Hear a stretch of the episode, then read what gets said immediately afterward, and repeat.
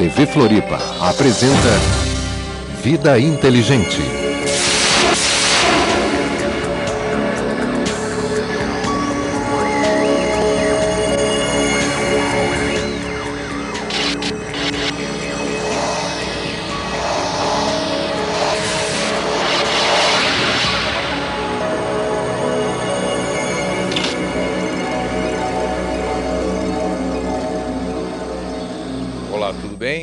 Espero que estejam todos bem nesta, nesta quarta-feira.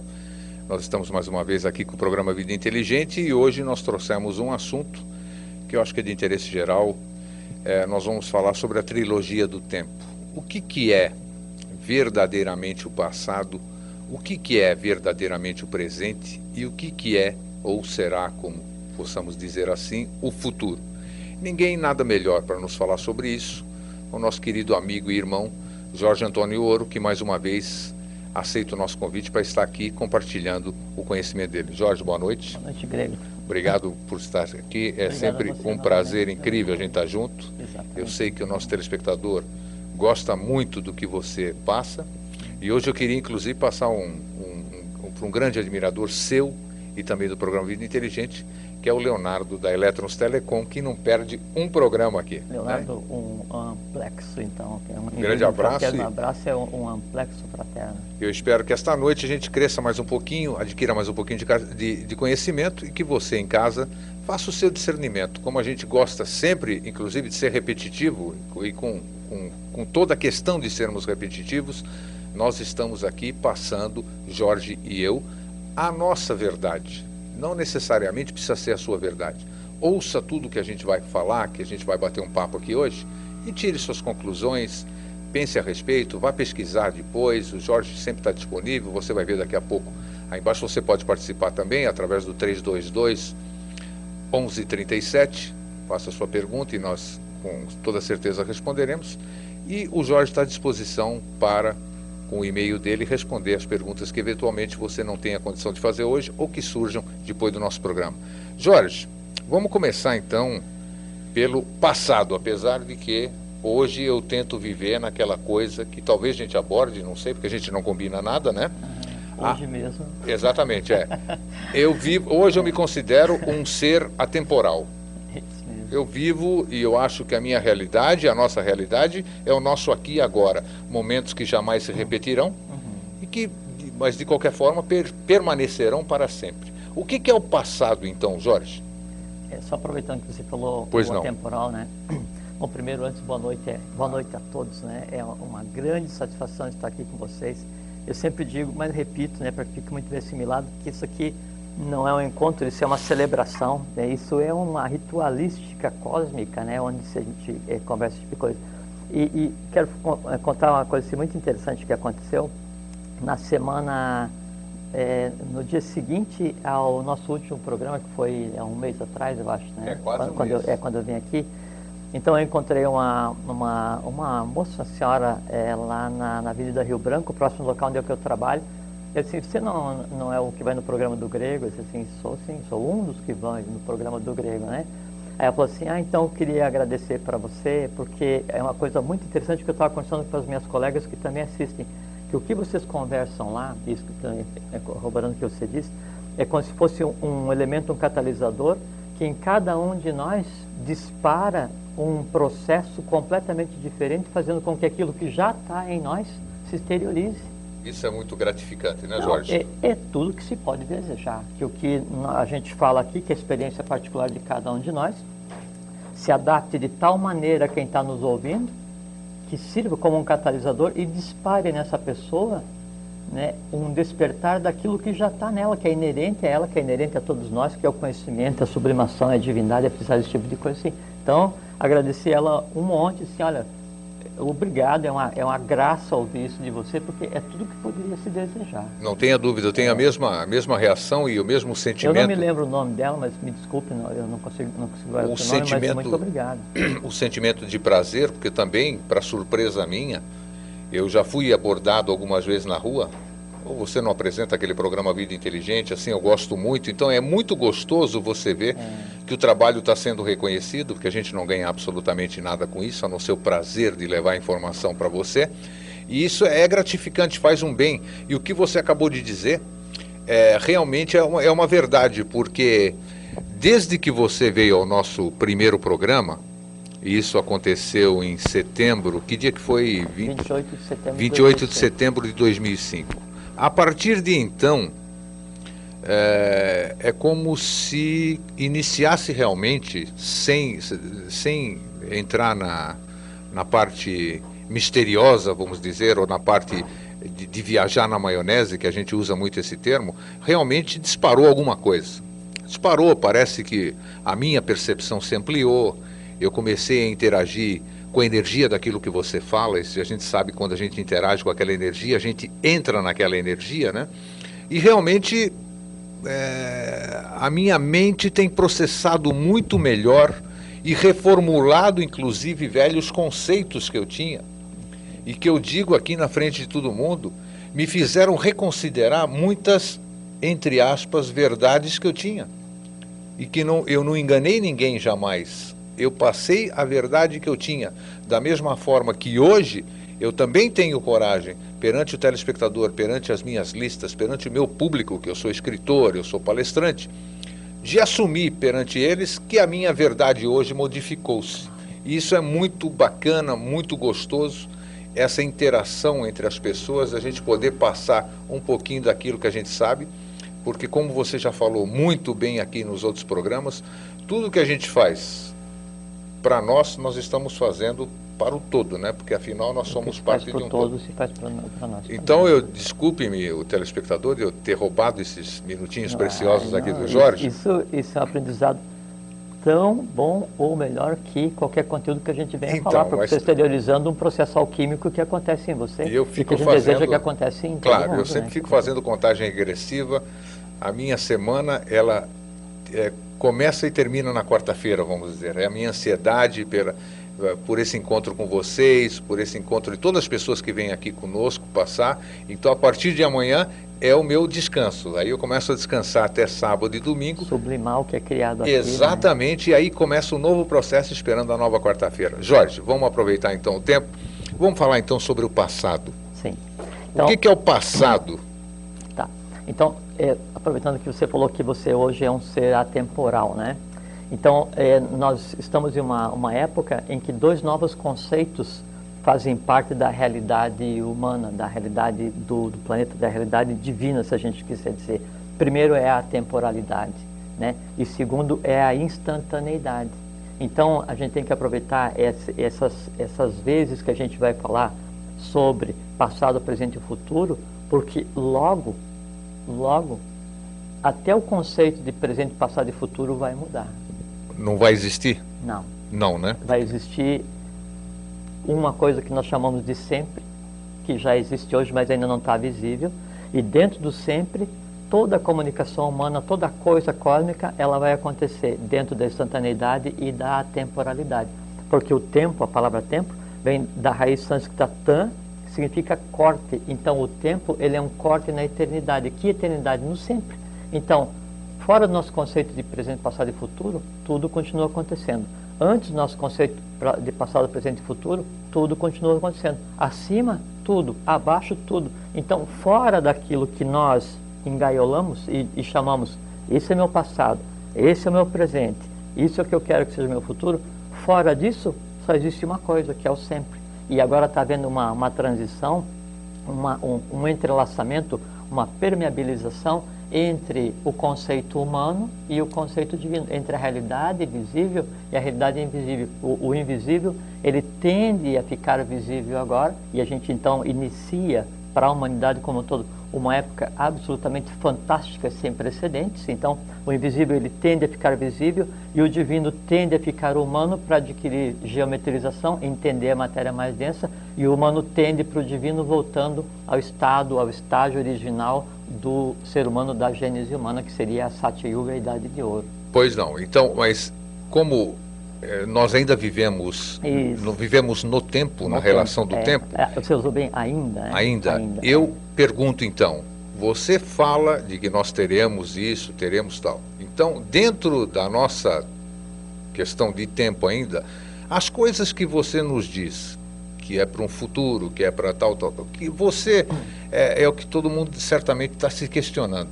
Nós vamos estar neste corpo físico ainda quando Ah, isso acontecer? Então, sem, sem a menor dúvida. eu sei que você não é Sem a profeta e jamais quis ser. Não, é. Mas com Eu certeza sou muita realista. gente. Claro, Só muita que a gente, minha realidade está acima de qualquer fantasia. né? muita É. gente deve estar se perguntando, Ah, Jorge, para quando?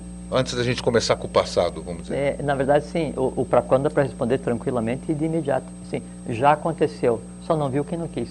Por assim, é que, é que é, a gente quer analisar a realidade, o dia a dia, a iniciação, a divindade, a humanidade, as dores da humanidade, as felicidades da divindade, essas expectativas, como se fosse um jogador querendo entender um jogo de xadrez, mas com o nariz colado no tabuleiro. Eu consigo, no máximo, ver um branco e um preto. Quer entender o processo como um todo? Afaste-se um pouquinho do tabuleiro, quer dizer, relativize, entenda o que está acontecendo, veja exatamente o- quais são as amarras humanas criadas intencionalmente para te impedir de conhecer o que é para conhecer, de ver o que é para ver, de sentir o que é para sentir, de ouvir o que é para ser ouvido. Né? E então você vê que o que se pensa que é um futuro longínquo ou um futuro imediato, ele já é presente e algumas coisas já são passado. Porque, por exemplo, assim, a mecânica da lei, a mecânica do futuro sendo construída, às vezes um movimento é feito 10 mil anos atrás para que aconteça alguma coisa agora. Só que toda a grande preparação cósmica, a grande preparação humana, todas as hierarquias, as fraternidades, as ordens secretas, toda a, toda a gênese humana, todo o ir e vir humano, as dores humanas, o resgate do karma, a questão do resgate do próprio eh, ser que optou pelo não para criar o conceito humano irmão, tudo isso já foi resolvido, Grego. Nós já estamos, hoje nós falamos outra vez, a gente já está na era de Isto, Aquários, né? isto. A Isso. partir desde 10 de março de 55. de 55. É. A era de Aquário começou em 10 de março de Então, 55. nó- nós já estamos há 51 anos vivendo uma época, uma era que foi preparada e, e foi esperada, antes sim, esperada há centenas de milhares de anos. Aí então, em 1800, inicia-se um, um, um processo, esse processo culmina com um pico em 1883, em 1921 toda a tradição, tudo que o Oriente, tudo que foi preparado migra para o Ocidente, em Sim. 21, né? E em 24 essa migração de tudo que veio para o Ocidente, toda a questão divina quando ela migrou para o Ocidente, ela se torna visível, ela, ela toma, toma corpo né, em terras americanas do Sul, né, em 1924, e daí para cá então ela atinge seu ápice né, contínuo, integrado, assim, em 49, 53, 56, 2005. Tá. Aí 2005 você entra num processo em que tudo isso já devia ser visível para toda a humanidade. Não é, não é por uma mera questão, vamos dizer assim, de, de semântica, de um, um, assim, um leve necessidade de entendimento que é que a gente está trabalhando nisso agora. Ótimo, então tá. Afinal, podemos até considerar que se, se começou em 2005, até que nós não estamos tão atrasados aqui, Não, temos um não. ano e dois meses Não, é, aqui. é- é- é- só que uma coisa que, assim, que é muito interessante, isso que a gente está conversando é tão importante quanto o conteúdo que a gente vai colocar, é que assim, é que jamais cosmicamente, jamais cosmicamente aconteceu uma, um- uma conjunção de fatores, um, um conjunto de procedimentos de tão larga escala cósmica como o que está acontecendo agora Somos todos privilegiados. privilegiados então. porque pela primeira vez o gênero humano vai estar acompanhando uma transição cósmica divina conscientemente. E foi feito os processos que foram desenvolvidos né, nessas décadas agora, né, no solo brasileiro e nesses milênios preparando para isso, são coisas que é, deixam surpresa as próprias hierarquias invisíveis que trabalham em função da obra da lei. Então a gente pode dizer sem medo de errar, ou com toda certeza né, possível, absoluta, que é o seguinte, a época que a gente vive agora é uma época de surpresa para a própria divindade. Que maravilha, então nós É. estamos caminhando de qualquer forma. Menos, menos que a gente passasse a vida sem ter consciência, o fato de estar existindo hoje, conscientemente, vivendo no Brasil, na América do Sul, vendo o mundo nesse momento de transição, isso é um privilégio dado a poucos. A que- poucos. que assim aí, fa- aí seja, você fala assim, ah, mas pô, mas hoje é, no mundo tem 6 bilhões de pessoas, então não são tão poucos. São poucos. Depois a gente vai ver que 6 bilhões de pessoas é o número de pessoas que é necessário para gerar 30, 30 gerações humanas, então não é nada. 6 bilhões de pessoas não é nada. Tem razão. Vamos lá então, ao tema. Muito bem.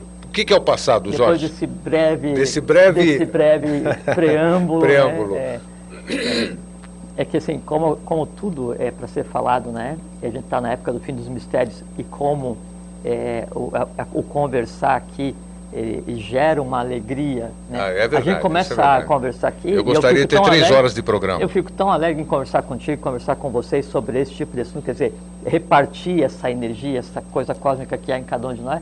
Então, gera uma, um, um vórtice né, de energia, gera uma, uma convulsão do ponto de vista positivo tão intensa que a gente falaria de qualquer coisa aqui. É verdade, né? Nem isso é verdade. falar sobre o a, a copo d'água, assim, a gente emitiria qualquer opinião e se não desse, eu leria poesia aqui e ficaria tão feliz quanto. Com né? certeza. É, é, é, uma satisfação. Bom. Passado. Passado. Então, é, o, o, vamos analisar aqui. Você é, trouxe inclusive algumas imagens, você pode ir dando e, comando então, lá para a técnica? Uma coisa que eu não gosto é, de fazer é na hora de estar conversando esse tipo de assunto, é, lastrear em imagens, porque Sim. geralmente o que se conversa aqui, e o grego sempre tem dito que a gente nunca traz nada preparado, o que nós conversamos aqui é aquilo que cada um de vocês quer ouvir. Então, eu, o grego e vocês juntos, nós criamos o que é para ser falado. Só que daí hoje eu, eu abri uma, uma exceção e trouxe algumas imagens que a gente vai então passar. Ilustrar. E, é, e até uma coisa assim para mostrar que a coisa é feita de cima da hora. Não, eu cheguei cinco minutos antes. Antes do e programa, aí, então, é. foi colocar as imagens ali com a ajuda do doble do pessoal da técnica para a gente conseguir viabilizar para a gente ver. Bom, então, presente, passado e futuro, vamos analisar hoje aqui sobre três aspectos grego. Primeiro aspecto é, humano, histórico, não é? da, da, da, da coisa humana em si. Segundo, o aspecto humano mais individualizado. Então, o que, que é para mim o passado, o presente e o futuro?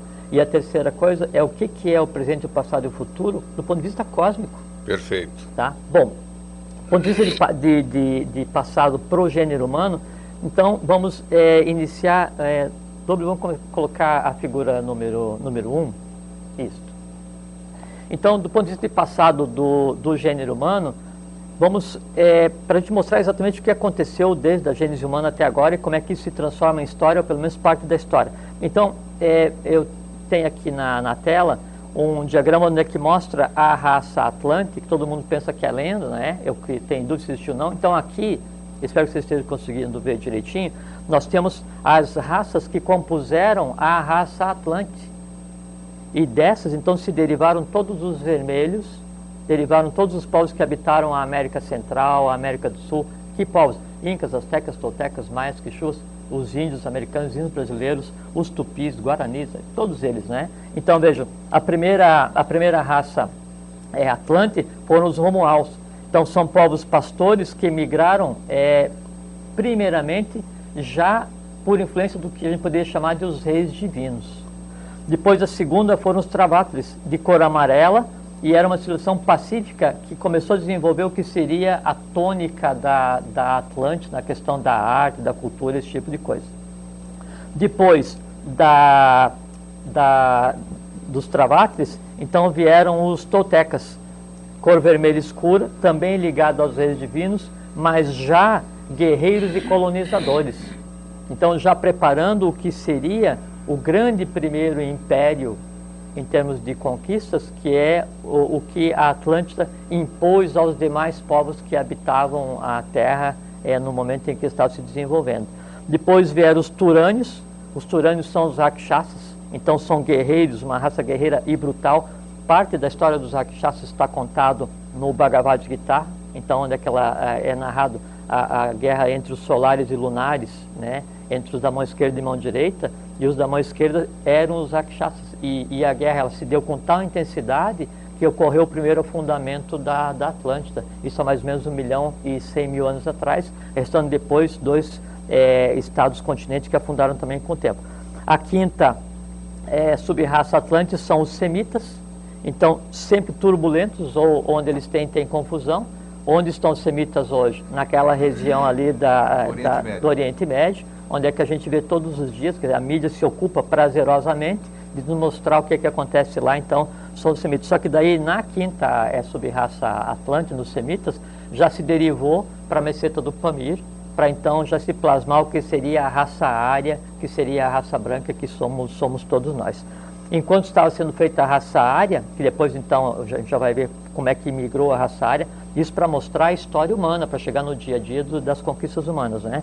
Então, ainda se desenvolveu a, mais uma subraça atlântica, que foram dos acádios migradores, eles se espalharam pela bacia do Mediterrâneo e eram os etruscos, os pelasgos, os citas e os cartagineses.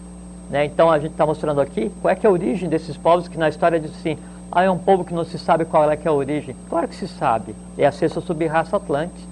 Só que a ciência oficial se recusa a aceitar a Atlântida e acha que esse povo aqui caiu de alguma nuvem. Não caiu. É. Tá? Depois aí, a sétima sub-raça Atlante foram os mongóis que se espalharam pelo norte da Ásia. Aí, falei em mongol, todo mundo lembra quem? Átila, Gengis Khan e Tamerlão, que a gente vai conversar mais à frente, que tem uma coisa cósmica ligada a eles e ligada à Mongólia e tem a ver diretamente com a questão do bem e do mal aí na tônica da, da humanidade. Tá. Doble, podemos passar para a próxima, por favor? Para dois. Já vai entrar. Pode estar aí. Está? Essa é a 2? É a 2. Isso, então tá. Então aqui na, na, na nessa lâmina 2 que está aparecendo, é, a gente está vendo quais são as raças, as sub-raças que formaram a raça ária, a raça branca, que é essa que é a nossa. Então a primeira raça-mãe, que é do Império de Han, que é aquele que saiu e foi para a meseta do Pamir, aí o Manu criou lá a, raça branca, e eles imigraram e criaram o hinduísmo primitivo, as leis do Manu e as caças. Primeira sub-raça da raça ária. Os primeiros brancos, brancos mistos ainda, porque como o Atlante era vermelho dourado, então os primeiros ários ainda não eram brancos ou esbranquiçados como nós somos agora. Depois é, iniciou-se a segunda, que seria a ário semítica, né, ou caldaica, os caldeus também, né, ninguém sabe de onde é que apareceram os caldeus, segunda sub-raça da raça, da raça ária.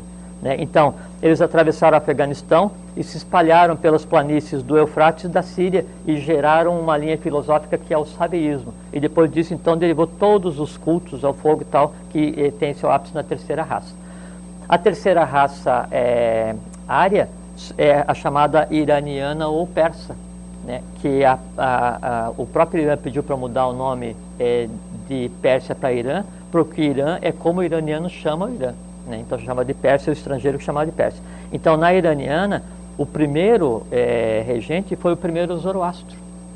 Os famosos Zoroastro. Zoroastro não é lenda, ele foi o primeiro, o primeiro rei, né, o primeiro rei da subraça é, persa ou iraniana. Aí eles é, se desenvolveram na Pérsia, e depois foram para a Arábia, para o Egito e desenvolveram o culto ao fogo e o culto à pureza. E uma série de ordens que derivaram depois que a gente vai conversar. Depois veio a quarta sub-raça área, que é a raça céltica, né? então com o Orfeu, o, o, o, assim, o orientador da raça celta, né? Aí então se espalhou pela Grécia, Itália, França, Irlanda e Escócia. E aí então para toda, toda a Europa. A partir dessa, dessa, do desenvolvimento dessas raças, Sempre surgiram ordens secretas para dar apoio, sistemas filosóficos que até hoje influenciam todo o Oriente e algumas coisas do próprio Ocidente. Aí a quinta sub-raça foi a teutônica. Eles se desenvolveram na Europa Central, espalharam-se para o mundo todo, que é o que a gente consideraria como a Europa atual. A sexta sub-raça da raça ária deveria se desenvolver na América do Norte, deveria se desenvolver, né? E é por isso que a teosofia começou a se desenvolver lá, para então criar um núcleo espiritualista trazendo os valores do Oriente para o Ocidente, por conta né, de é, intempéries filosóficas, né, é, resistências naturais que aconteciam lá, e aí por isso foi dado ao, ao, à América do Norte o poder temporal. Por conta disso, toda essa tônica ela migrou de volta para a Índia. Né? Migrou de volta para a Índia, para a cidade de Adyar temporariamente, e depois então a sétima sub-raça, ela ficou responsável por desenvolver todos os valores da sexta e da sétima. E quem desenvolve hoje os valores da sétima sub-raça, da raça área, sub-raça não em termos depreciativos, sub-raça como um, um, ramo de um gênero de um, é, racial. Então, quem desenvolve hoje a, a sétima sub-raça, a tônica toda, é o Brasil.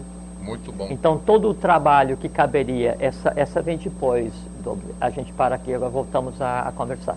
Então, todo o trabalho que caberia... Volta para nós a imagem, por isso. isso. Então, todo o trabalho que caberia para ser feito nos Estados Unidos, com, que seria a, a sexta rama da raça área, ele migrou para a Índia, depois volta para o Brasil, e aqui então se desenvolve hoje a sexta e a sétima, que já são espelhos, ele está falando em sub-raças, né? Já são espelhos protótipos, reflexos, sementes do que será a sexta é, raça-mãe e a sétima raça-mãe, que tem o nome de raça bimânica, bimânica, que vai usar as duas mentes, as duas mentes, mente concreta e mente abstrata, né? e a atavimânica, que vai juntar o humano com o divino, né? que seria a raça dourada e a raça alada. Tudo, desenvolve... tudo sob a nossa vista, nós vamos presenciar isso. Tudo sob a responsabilidade do mundo hoje, mas principalmente sobre a responsabilidade do povo brasileiro. Muito bom.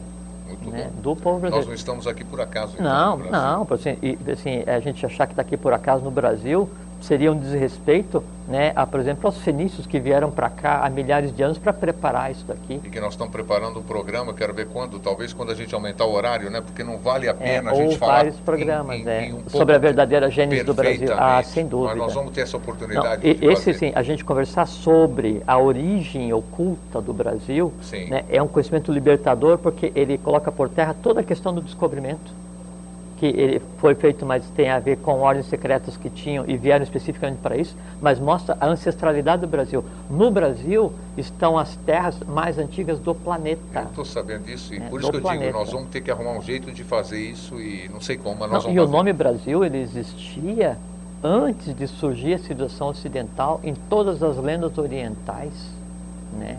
esperando que seria a ilha mágica, né? a terra imperecível, a terra do fogo, Agni, Brasil, terra de Badesir, Rei Basir.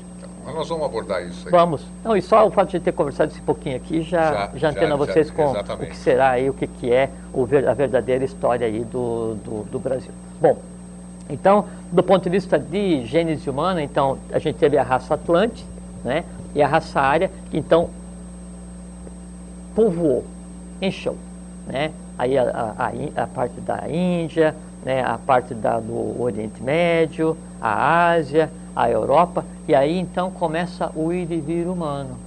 Que ir e vir humano? Por assim, pensa que tem diferença entre hoje, o que está acontecendo hoje, então tem uma guerra de um país invadindo o outro por causa que quer não sei o quê, o outro porque esse tipo de coisa assim, isso sempre aconteceu com tão grande ou maior intensidade. A diferença é que antes isso era encarado normalmente como um ir e vir humano para resgatar o karma das nações.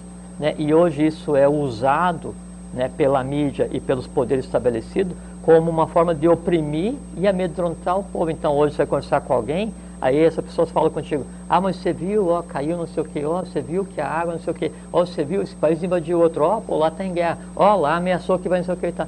sempre existiu só que nunca foi usado da forma como está sendo usado agora. Então, antes era questão do ajuste kármico entre as nações, hoje não. Hoje, a forma como a exploração que se faz desses fatos, a forma como isso é usado, isso é lesa a humanidade, isso é lesa a evolução, isso é lesa a humanidade, lesa a evolução, é lesa a divindade. É, mas eu acho que nós vamos conseguir. Tá tudo tudo está sendo menor, feito. Não tem a menor dúvida, Grego. Nós vamos gradativamente. Não, tem, não, hoje nós vamos desmontar algumas coisas aqui. Então vamos lá, tá? segue adiante, Bom, Jorge. É, o, o, vamos é, mostrar, por gentileza, a próxima lâmina é, sobre o, o Império Romano. Então, eu trouxe algumas lâminas aqui sobre o Império Romano, Persa, Otomano, para mostrar que é o seguinte: independente de qual seja o tamanho do império, independente do quão poderoso o país acha que é, de quão diferente ou superior a, a raça que habita aquele país ela acha que é, o tempo dá jeito em tudo. O ir e vir das nações é assim mesmo, é para aprender, é para evoluir, é para cair e é para sublimar. Então, assim, veja o Império Romano. O Império Romano durou mais ou menos mil anos. Então, teve um período em que Roma tinha é, é, aproximadamente 1 milhão e 600 mil habitantes. Isso, é, assim, no início do milênio, depois de 200 anos, tinha 20 mil habitantes. Tal o êxodo que aconteceu em Roma quando caiu o Império Romano. Então, por, por quê? Porque passou de um início, que era um início filosófico, né, um início de lei, para um processo de militarização, para um processo de agressão a todo o seu entorno, começou um processo de desgaste e deu no que deu, acabou o Império Romano. Né? Então, hoje se tem ideia, então, sempre se fala assim, ah, então tem gente hoje que tem um país que acha que está acima de qualquer coisa do bem e do mal e é um império. Pode ser um império, não faz mal. E vai seguir o modelo e o caminho de todos os impérios humanos. Né? Vai nascer, vai crescer, vai ficar bobo e vai morrer. Né? Enquanto não tiver na Terra, na humanidade, um equilíbrio entre o poder espiritual e o poder temporal, jamais se criará o império permanente que é o império divino. E esse que está sendo construído agora e que a ideia então ele dura para sempre porque agora é Satyuga, agora é a idade de ouro. Doble, vamos passar para frente por gentileza. Nós temos aqui uh, que seria o Império Persa em 490 a.C. Então dá para ver direitinho o tamanho que seria esse império, abarcando toda a Ásia, né? Parte da Europa, parte de baixo da África, era uma coisa descomunal acima de qualquer império ou quem se julga império hoje. Em 490 a.C., a gente está em 2000, então 2.500 anos atrás. Hoje a Pérsia é o Irã. Muito bem. Vamos em frente, Doble, por favor. Doble, a próxima.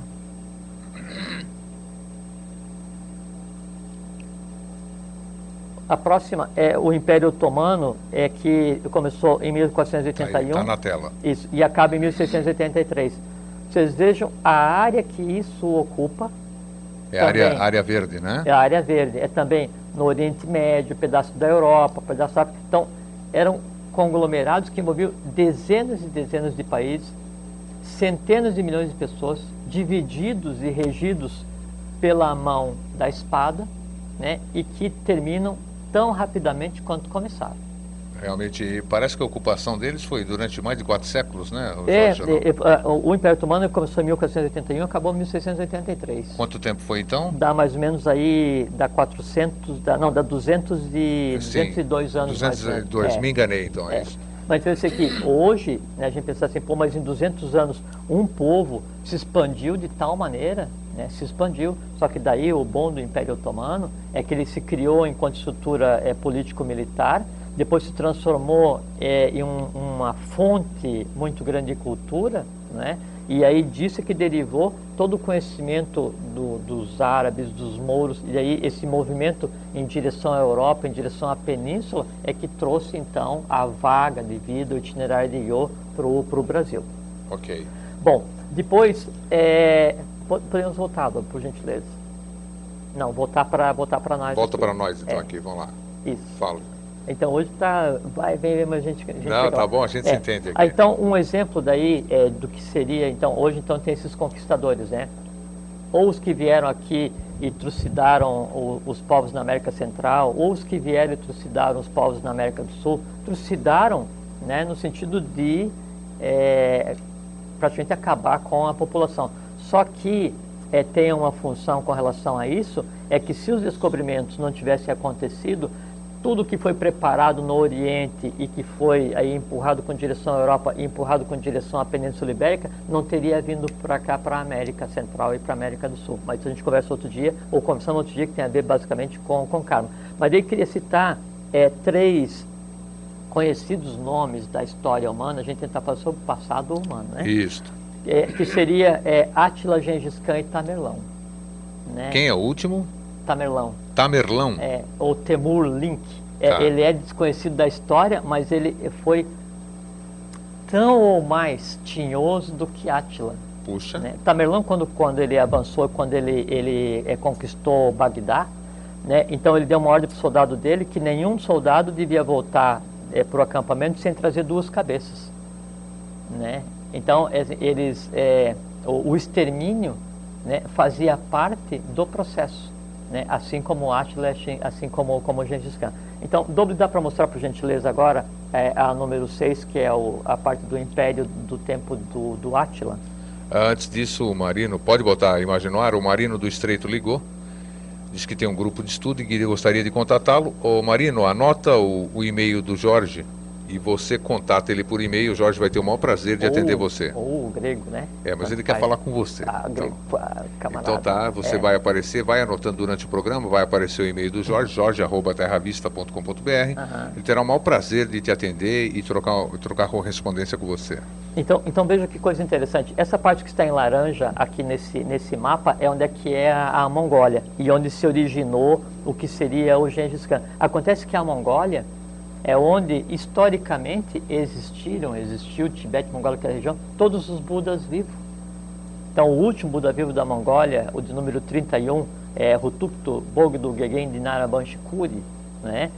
ele tinha ligação direta com o Ocidente, tanto é que quando ele sumiu em 1924, foi exatamente quando começou fisicamente esse, essa mudança aqui para o Brasil, e no Brasil então nasce o 32º Buda, que é o Buda branco do Ocidente. Tem um, um mosteiro em Srinagar, que ele, ele mostra a imagem dos 32 Budas, 31 são Budas orientais, mongóis orientais, e o 32 é branco e com tez com face do Ocidente. Olha só. É, isso está lá, a estátua está lá há centenas de anos, não estou inventando.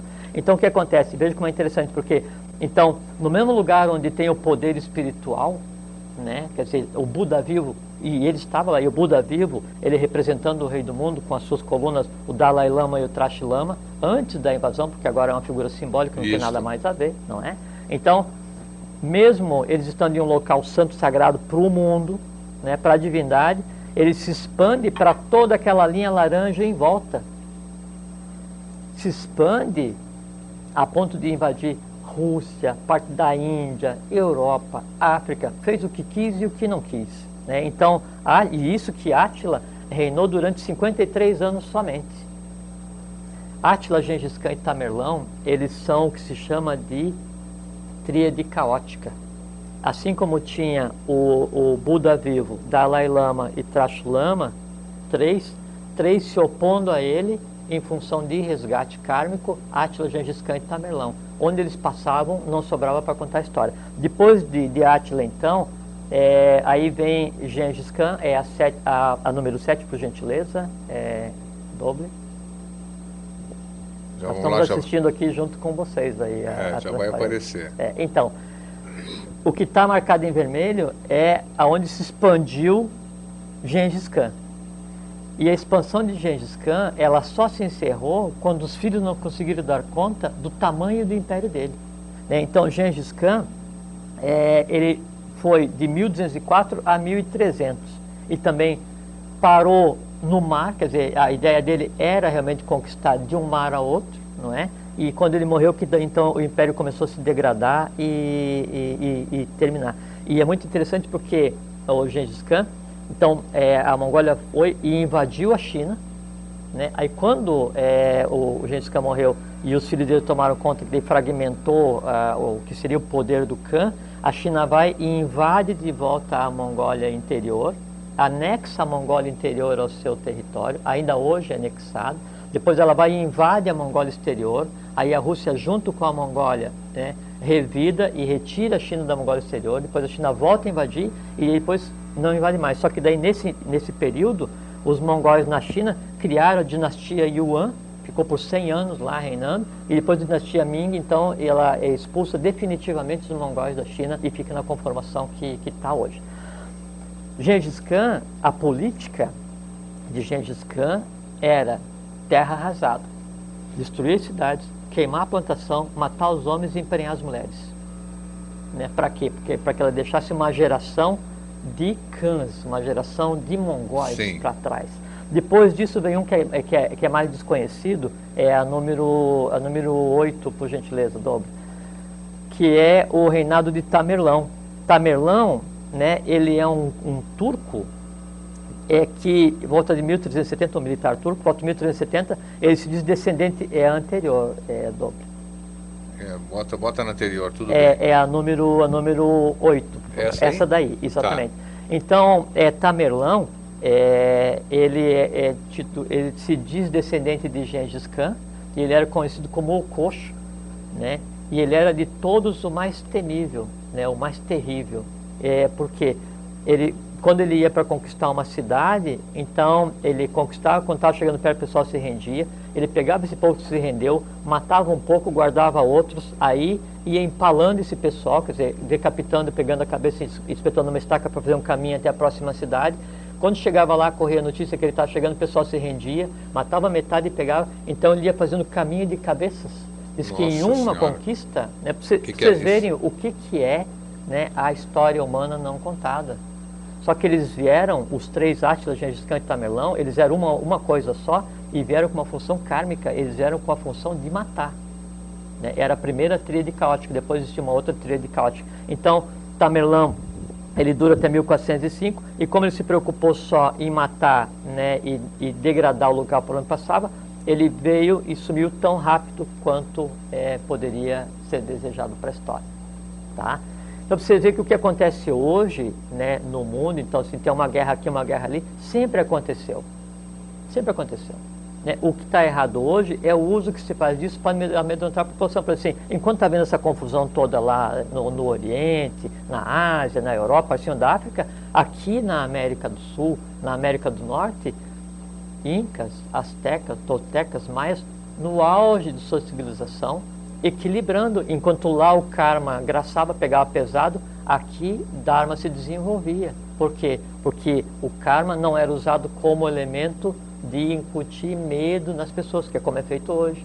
Aí, então, um país está ameaçando invadir o outro, aí, aí, todos os dias no jornal está assim, ó, oh, vai invadir, o que será que vai acontecer? Então, essa confusão, essa exploração toda que não, não tem sentido É nenhum. o medo. É o medo, é o medo intencional. Com certeza. Tá. Então, isso é o passado, é, vê que como é um assunto um pouquinho mais demorado, até agora a gente conversou só sobre o passado é humano. Verdade. E a gente tem que conversar sobre o passado humano, passado individual, passado cósmico, depois passar para o presente e depois passar para o futuro. É. Vamos ter que trabalhar na necessidade do tempo, que falta 17 minutos.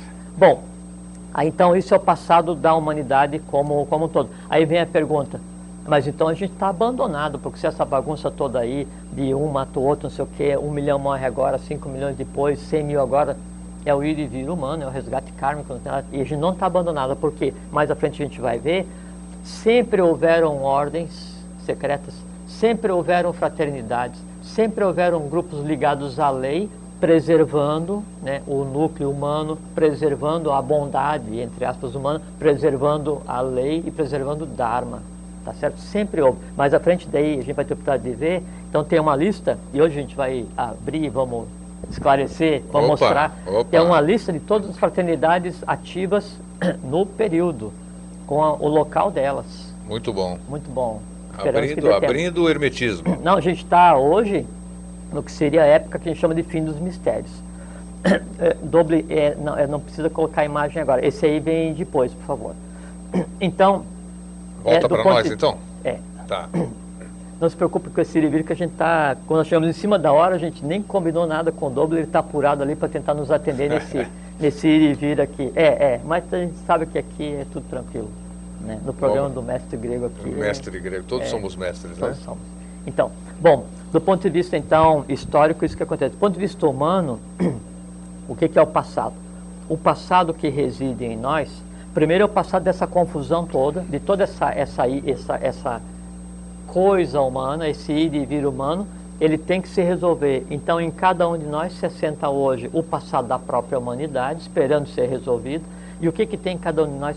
Imagine quantas dezenas, quantas centenas e centenas de milhões de pessoas já nasceram, viveram e morreram desde quando começou a gênese humana, desde a Atlântida, por exemplo, sem considerar a Lemúria, que daí é um pouquinho mais para trás, né? Centenas e centenas e centenas de milhões de pessoas que viveram, tiveram experienciações e morreram. Isso tudo, é, essas experiências de nascimento, de vida e de morte, geraram seres mentais, formas mentais e emocionais, né, mente concreta e, e astral, que estão hoje para serem resolvidas aonde? Em cada um de nós.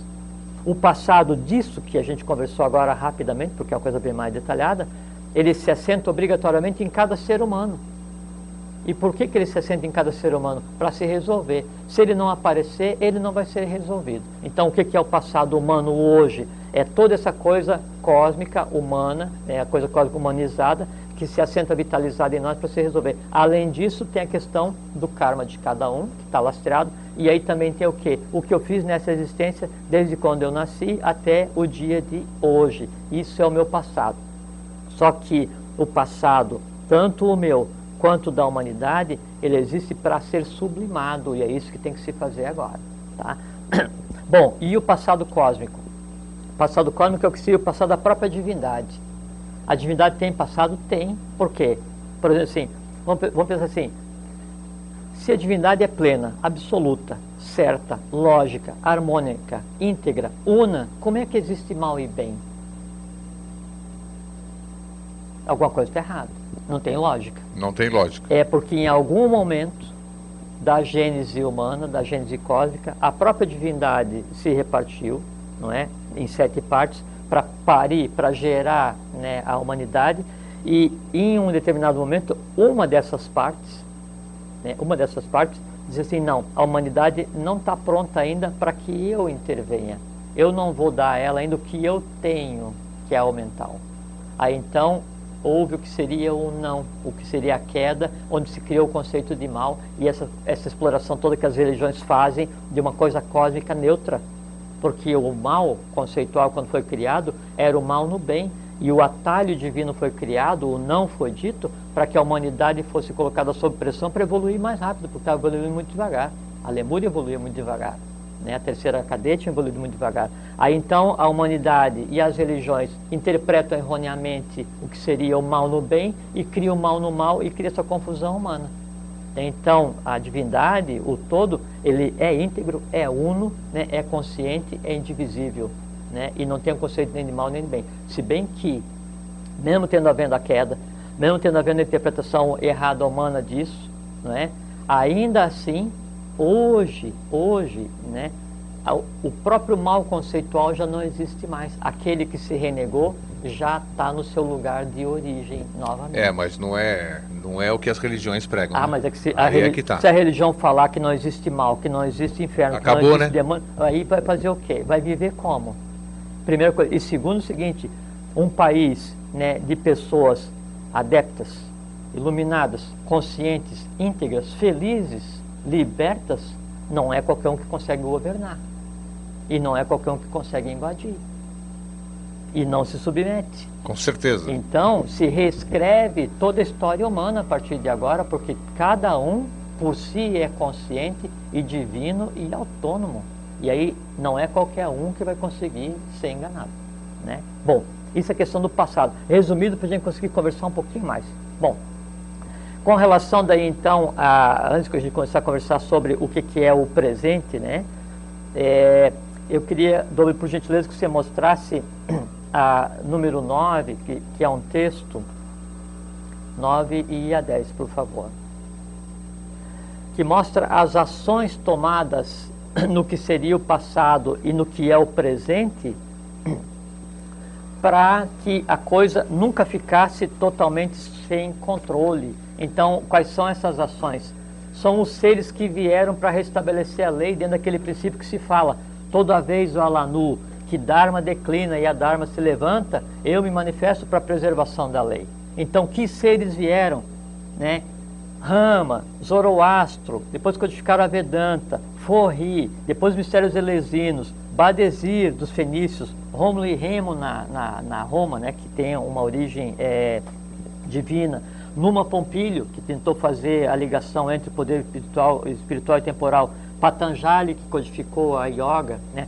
Buda, o Gautama, o Buda, Pitágoras, iniciado, né, ligado diretamente ao governo culto do mundo, Plotino, Confúcio, Lao Tse, depois na Grécia se teve o que se chama de chuva de estrelas, Tales, Anaximandro, Anaximes, Heráclito, Parmênides, Império, todos eles Platão, Aristóteles, depois Hipócrates, depois Azoka, rei budista em 234 a.C., depois Nagarjuna, depois dos nazarenos da seita dos Nazar, ligado diretamente ao Joshua Ben Pandira, o Jesus da igreja, não é? Sim. Antes desse aqui, em 150 antes de Cristo já os nazarenos existiam, preparando a vinda do Jesus da igreja, do tá. Joshua Ben Pandira.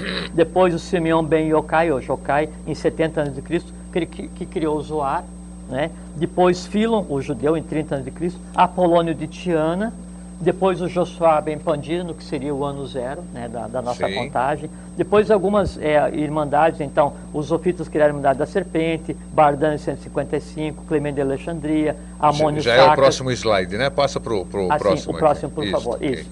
Então, Amônio Sacas... Não, não, é o anterior mesmo. Tem um texto só, então? Não, são dois textos. Dois textos aí, é, mas tá bom. Então, mas então eu leio para vocês. Fica aqui. Então, no... Amônio Sacas, Pode Santo volta, Albano. Volta, não, pode, pode, deixar, pode deixar nesse anterior, anterior. É, doble, por favor. Anterior ainda, por favor. Isso, aquele do texto. Ou essa daqui tá boa, Doble, não se preocupe não, a gente já chega aqui também.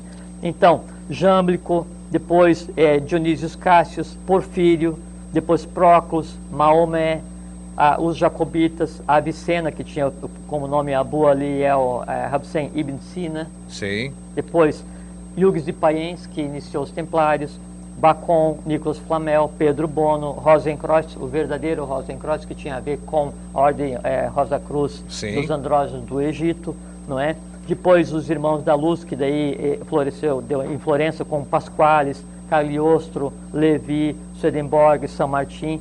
Depois o cabalista Conrad, depois Boheme, Mesmer, Martinistas, Lascaris. Em 1696 o príncipe Rakovski, preparando já o advento que seria a fundação da teosofia.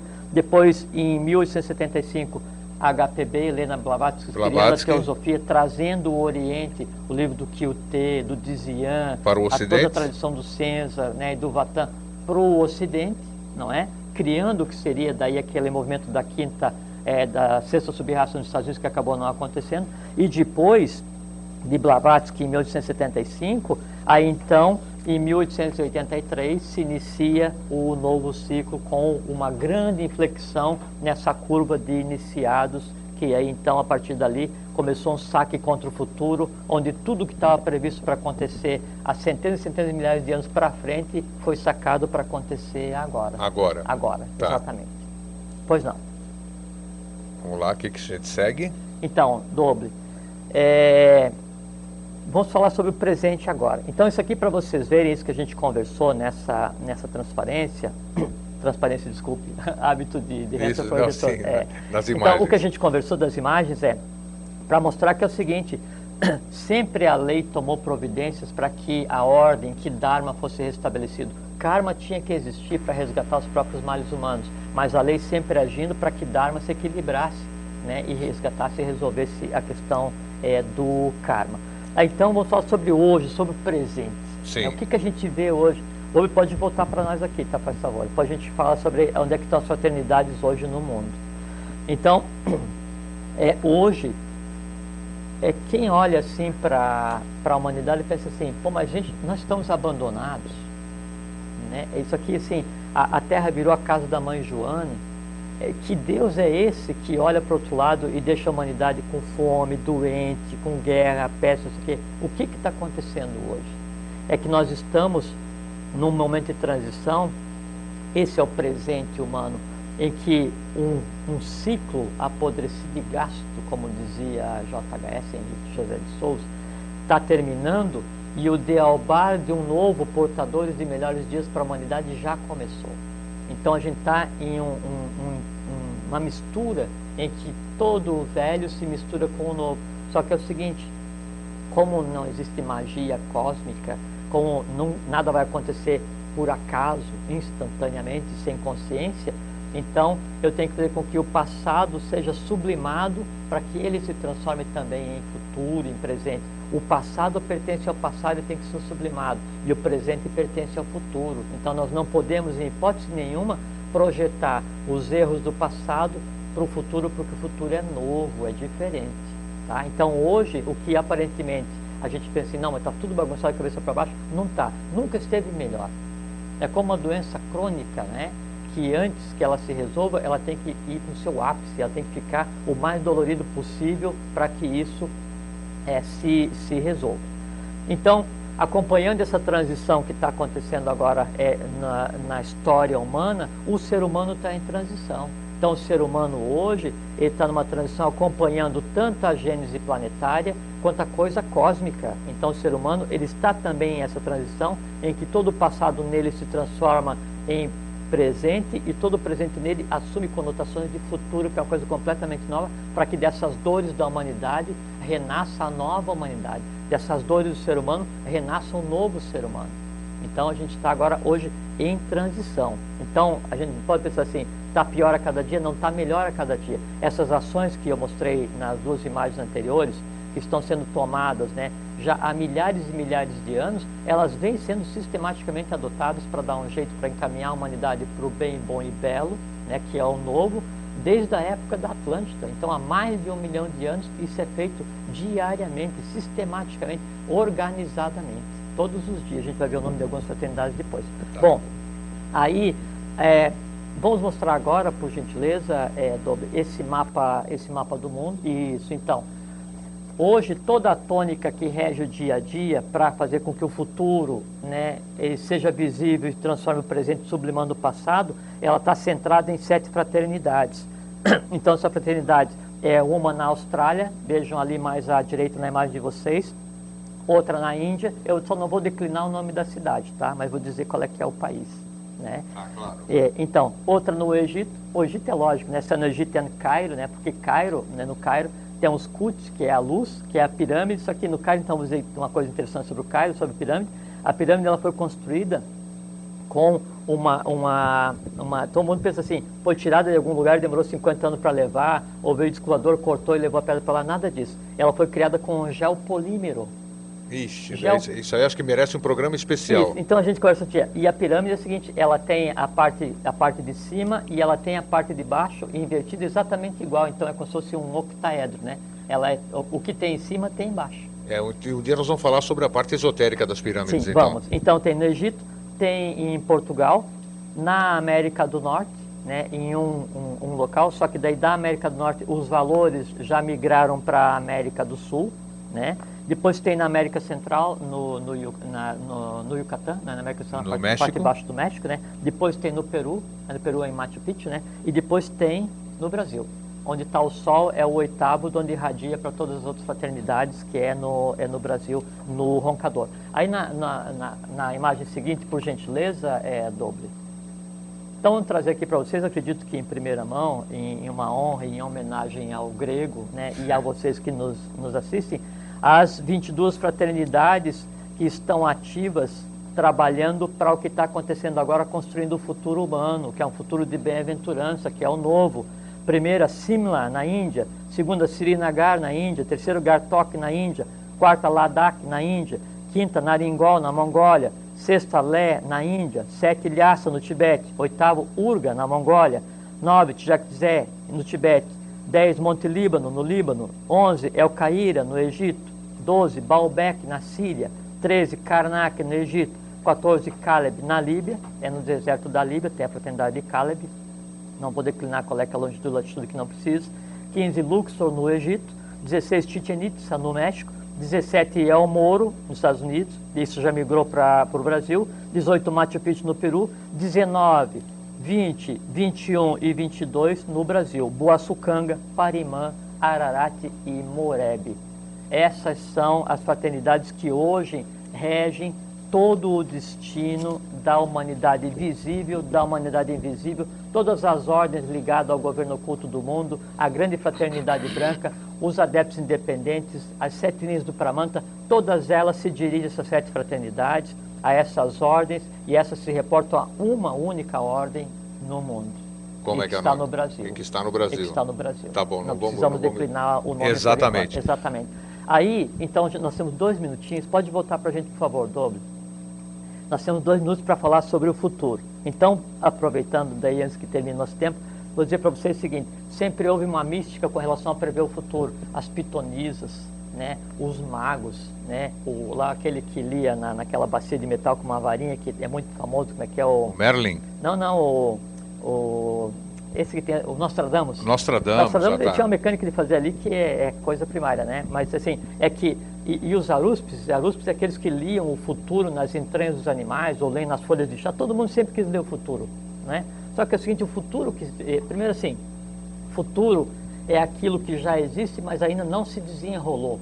Passado é aquilo que existe, que já foi desenrolado. Então, tanto o futuro quanto o presente quanto o passado existem hoje. Quem vai fazer a previsão para ler sobre o futuro, vai ler sobre o futuro já desenrolado e no astral. Então, qualquer previsão ela é passível de mudança, porque está lendo alguma coisa que está no astral se desenrolando. É dinâmico. Dinâmico. Sim. Tanto é que quando vai fazer o um mapa astral, se diz que os astros, os astros, os astros, eles inclinam mas não obrigam. Então, cada um faz o que quer. Né? Então, a melhor maneira de você prever o seu futuro, sabe como é que é? Construindo o seu próprio futuro. Tá, e agora já que você falou do futuro, eu não posso deixar de escapar, você nem esperava essa. Ah. Mas no, amanhã, amanhã é o Dia Internacional da Mulher. Tem a ver com o que eu vou falar agora. Eu gostaria que você falasse isso mesmo. Mas não a, tem dúvida. a energia feminina, Sim, é on- onde se assenta o futuro. perfeitamente. Então, pode, é, pode dar. Então, o futuro, do, do ponto de vista é, da, da divindade, do ponto de vista cósmico, o futuro é o sempre, é o novo que tem que ser visível agora e nós temos que trabalhar para isso. Do ponto de vista de gênero humano, o futuro é a sexta raça-mãe, que é a raça bimânica, a sétima raça-mãe, que é a tabimânica. Todas elas têm as sementes no Brasil, sexta e sétima raça, sub-raça sendo trabalhada aqui agora. Do ponto de vista de futuro visível, né, do ponto de vista de planeta, o planeta está se adaptando, porque o planeta é um ser vivo, né, que é Bumi, né, é, que é Gaia e a as três esferas incrustadas, que está evoluindo junto conosco agora. Do ponto de vista futuro visível, o futuro ele se desenrola, ele se expande baseado em dois princípios. Primeiro, o princípio que é da expansibilidade ligado à questão da asa, do deslocamento. Asa vem de ala, ale, em latim, que é a mesma raiz da palavra alegria, então o futuro se expande na alegria. Que Quer bom. viver o futuro, seja alegre. E outra coisa, o futuro se expande baseado em Forrat, que é a energia primária básica universal, que é o que provém, que seria o espírito da eletricidade, e a, a, a eletricidade básica, a Forrat, ela é a expressão feminina da própria divindade. Isso que eu queria saber. Então, é, a, a felicidade né, vem da raiz fel, que também deriva feminino, feto, fecundo, fertilidade, fecundidade, né, fecundo. Então, todo o futuro ele vai se expandir, vai acontecer, vai ficar visível, vai ser vivenciado, experienciado por cada um de nós, se nós usarmos dois princípios, alegria e felicidade, e construir cada um de nós seu próprio futuro. Então, salve o dia cósmico da mulher, porque no aspecto feminino e na expansão da felicidade é que se assenta toda a esperança da divindade que o futuro, que é o sempre, seja visível e vivido por toda a humanidade já divinizada que somos nós hoje. Que bacana. Isso aí.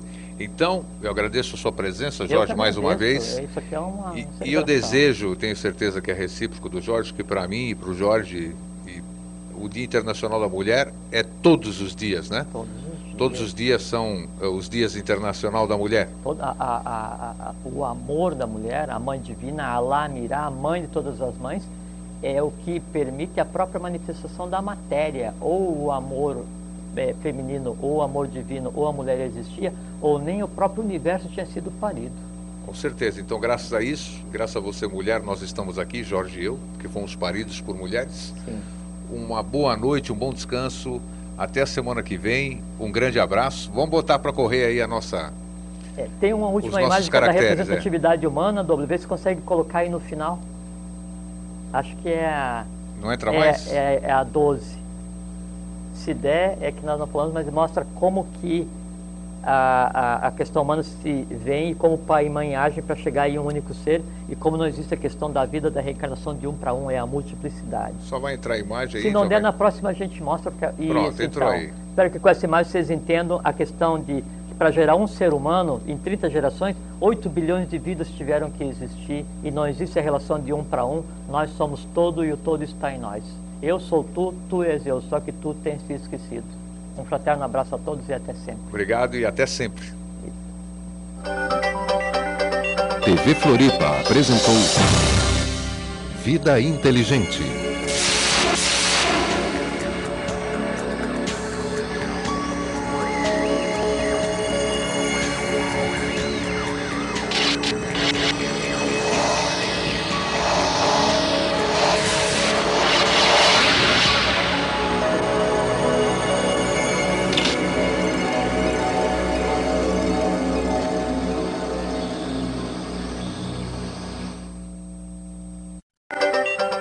Floripa apresenta Vida Inteligente.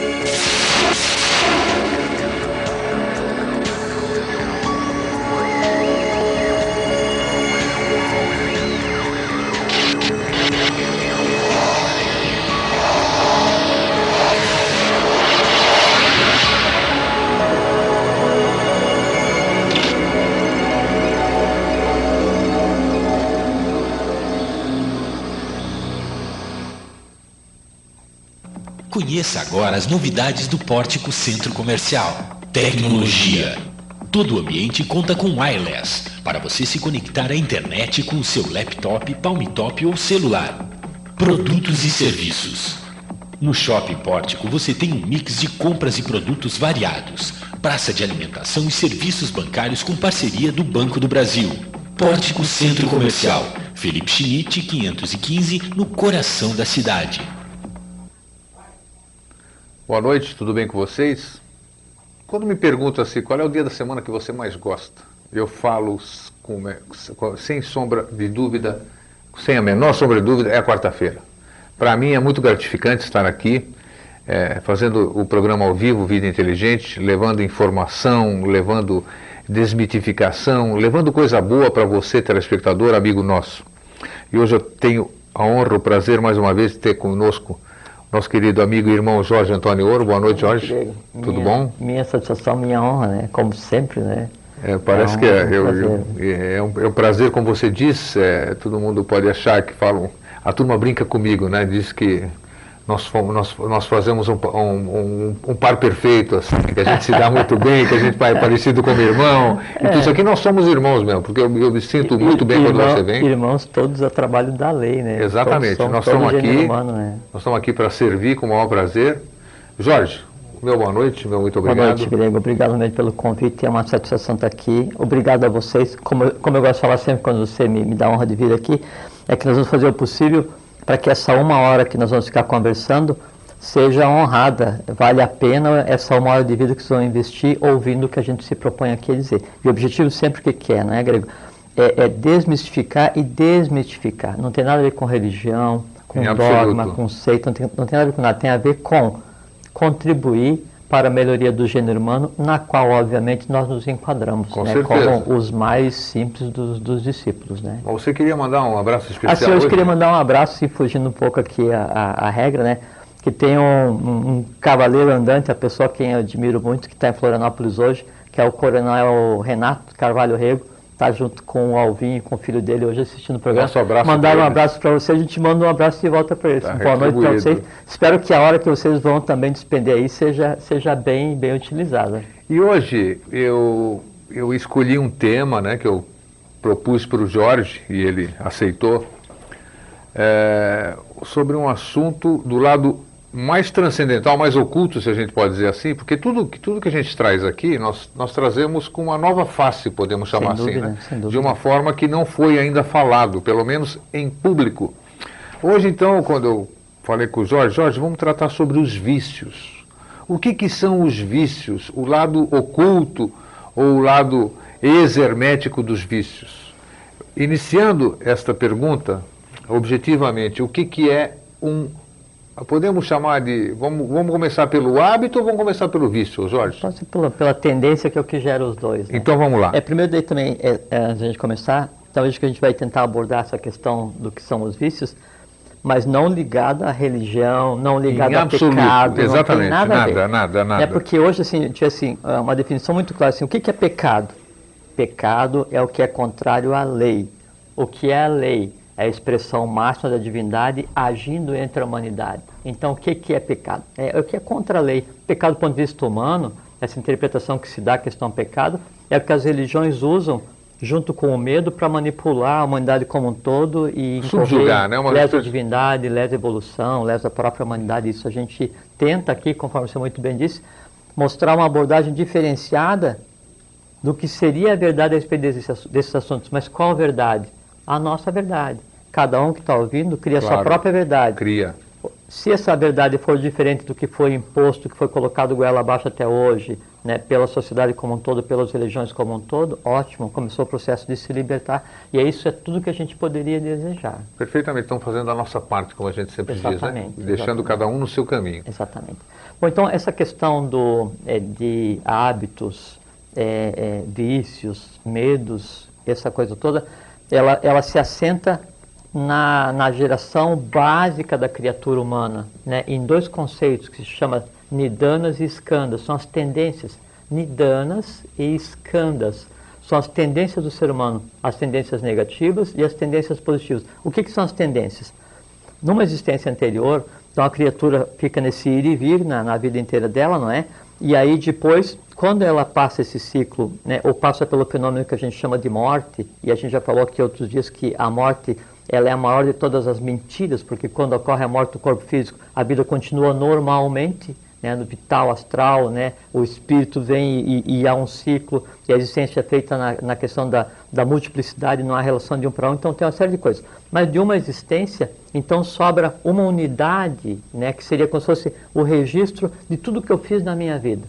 Isso é o que se chama de corpo causal. É o seguinte, é um átomo, um átomo de cada parte que compôs o meu organismo, do físico, do vital, do astral, que são as emoções, da mente concreta, que é todo o conhecimento que eu vou adquirir. Isso vai formar o corpo causal. Então ele fica potencial. Potencial. O que, é que acontece? Há um impulso de nascimento. Então eu escolho né, onde eu vou nascer. Então a direção, por força de lei e por meu desejo de resgate kármico, a gente já vai abordar o que seria o, tá. o karma, eu vou escolher, eu vou nascer naquela nação, naquela família, daquela mãe, naquele mês e vou influenciar no meu nome, inclusive. Tá certo? Quando esse processo é definido, então começa como se fosse uma, uma, uma reengenharia. O corpo causal começa a girar sobre si mesmo, ao influxo da vida em cima dele, e nesse girar sobre si mesmo, ele começa a se desmanchar. Então, as sete partes, que eles são sete átomos, começam a se dissociar e começa a atrair o que tem de matéria semelhante. Então, por exemplo, assim, se eu tive uma vida anterior completamente densa, ligada a um, um hábito qualquer, a um vício qualquer, ou, uh, sei lá, uh, uma forma de pensamento qualquer mais densa, foi a minha tônica de vida, ou se eu fui muito religioso, ou se fui ateu completo, ou se eu fui bom, ou se fui... essas coisas assim. Sim. Então, isso que ficou registrado, ele começa a se desenrolar e começa a formar o corpo que vai vir a ser o corpo da criatura que vai nascer. Então eu já venho com tendências, podemos dizer assim. Lógico, as, ten tendências, as tendências, tendências, negativas e positivas são inatas. Sim. Né? Inatas. Tá. Agora, a evolução da criatura humana, a sublimação, a iniciação é exatamente você se transformar no senhor da vida e da morte das tendências que você tem. Sim. E elas, elas vêm também para eu poder trabalhá-las, né? Não também, elas vêm para, para isso. serem trabalhadas, Para né? isso, claro. porque na verdade as tendências são seres que precisam ser sublimados. Tá. Né? Então, aí o corpo casal começa a se desenrolar, aí tem o átomo lá do, que representava o corpo astral, né? Então ele começa a se desenrolar e a matéria similar começa a dar densidade para formar esse organismo. Que matéria similar? Exatamente igual aquilo que estava registrado antes. Então, esse entorno que é criado de novo é que ele vai dar o desígnio das tendências que eu tenho, tanto positivas quanto negativas, e a ação dessas tendências, junto com o livre-arbítrio, é que vai dar o que a gente conceitua como karma. Né? E ele pode ser mudado desde que haja inteligência, entendimento sobre ele, e há bom karma e mau karma. Então, sempre eu sou o resultado daquilo que eu quis ser e daquilo que eu fui. Que você foi. Sempre. Só que a coisa ela vem assim, todo gênero humano ele passa pelo mesmo processo. Toda coisa humana não resolvida, ela tende a se projetar em cada um ser humano. Quando um ser humano é, é engendrado, ele vai nascer, sempre a lei espera o quê? Que esse ser se resolva. O que, que é se resolver? Se resolver é o seguinte, é fazer com que tudo aquilo que ele trouxe de carga, não no sentido pejorativo, mas de carga para resolver, tanto positiva quanto negativa, seja sublimado. Uma vez que essa carga, isso que ele traz de berço para resolver, seja sublimado, ele é um ser zerado, ele não tem tendência nenhuma positiva ou negativa, ele passa a ser um instrumento neutro da própria lei. Aí nele haja divindade consciente, porque o que impede que a divindade haja conscientemente no ser humano são as tendências, né, escândalos e danos projetadas no corpo vital astral né, e na mente concreta, que elas criam como se fosse uma manta isolante que impede que o influxo divino, que é o mundo das ideias, que é o mundo da própria divindade, se manifeste em cada um integralmente. Se assim fosse, se uhum. assim fosse, se nós agíssemos dentro da neutralidade, como iniciados com o corpo perfeito e acabado do ponto de vista de vitalidade, do ponto de vista de alma e de espírito integrado, cada um de nós seria um Crestos, um Cristo, né, um acta, um ungido, um iluminado. Não claro. existiria o que fazer na humanidade em termos de iniciação, por quê? Porque todos seriam exatamente iguais. Os avatares, vamos chamar assim? Avataras. Os avataras, Sim. os manus, vamos dizer Bodhisattvas, assim. Isso. Eles, eles né? também eh, eles estavam propensos às mesmas coisas? Eles Totalmente. passaram. É, com certeza eles tiveram seus vícios, seus medos, as suas, é, os seus hábitos. Dura lex, sed lex. Né? A lei do. Assim, A divindade, quando ela se antropomorfiza, independente do nível em que seja essa divindade, Sim. desde o próprio rei do mundo, né? Aquibel, o, o sexto planetário, Melquisedeque, ele vem e se antropomorfiza para fazer o ciclo acontecer, fazer um saque contra o futuro, ele, enquanto ser vivo, humano, na superfície, ele está sujeito às regras que, de, de, qualquer uma, a mesma coisa. Joshua Ben Pandira, o Cristo, não é? ele veio e se submeteu às mesmas regras que a humanidade se submete e gerou karma que deve ser resgatado depois por outros, assim como qualquer um. Se diz que Buda morreu porque ingeriu carne de porco, é porque ele teve contato com o quê? Com o que é a alma humana, não deu conta e terminou o trabalho. Todos eles passam por esse processo, assim como qualquer um de nós. A diferença entre eles, que a gente chama, né? Sempre se repreende a divindade antropomorfizada, Sim. e nós, é que eles têm mais consciência de quem realmente eles são divinos. Nós estamos inconscientes de quem realmente nós somos, divinos. Todo o processo e toda a razão da divindade se lançar no Mar Vermelho, quando se fala que Moisés atravessou o Mar Vermelho sem molhar os pés, ou que é atravessar o Mar Vermelho simbólico, sem molhar os pés, né? é simbólico que é você atravessar a vida sem molhar os pés em tamas, Tamas é a matéria tamásica, é o vermelho da humanidade. Sim. Então, você conseguir passar pela vida sem molhar os pés na matéria tamásica, isso é divino, isso é a própria divindade agindo. Tá, me diz uma coisa, uh, se, se os nossos vícios, hábitos e medos são tendências, que nós já tivemos isso em vida passada, uhum. a tendência é se repetir, por exemplo, então se repete. É. Eu, por exemplo, deixa eu só completar, Jorge, Sim, eu, por exemplo, acabei de é, 40 anos fumando. Parabéns. Resolvi há oito dias, hoje está no nono, oitavo, não importa, parar de fumar.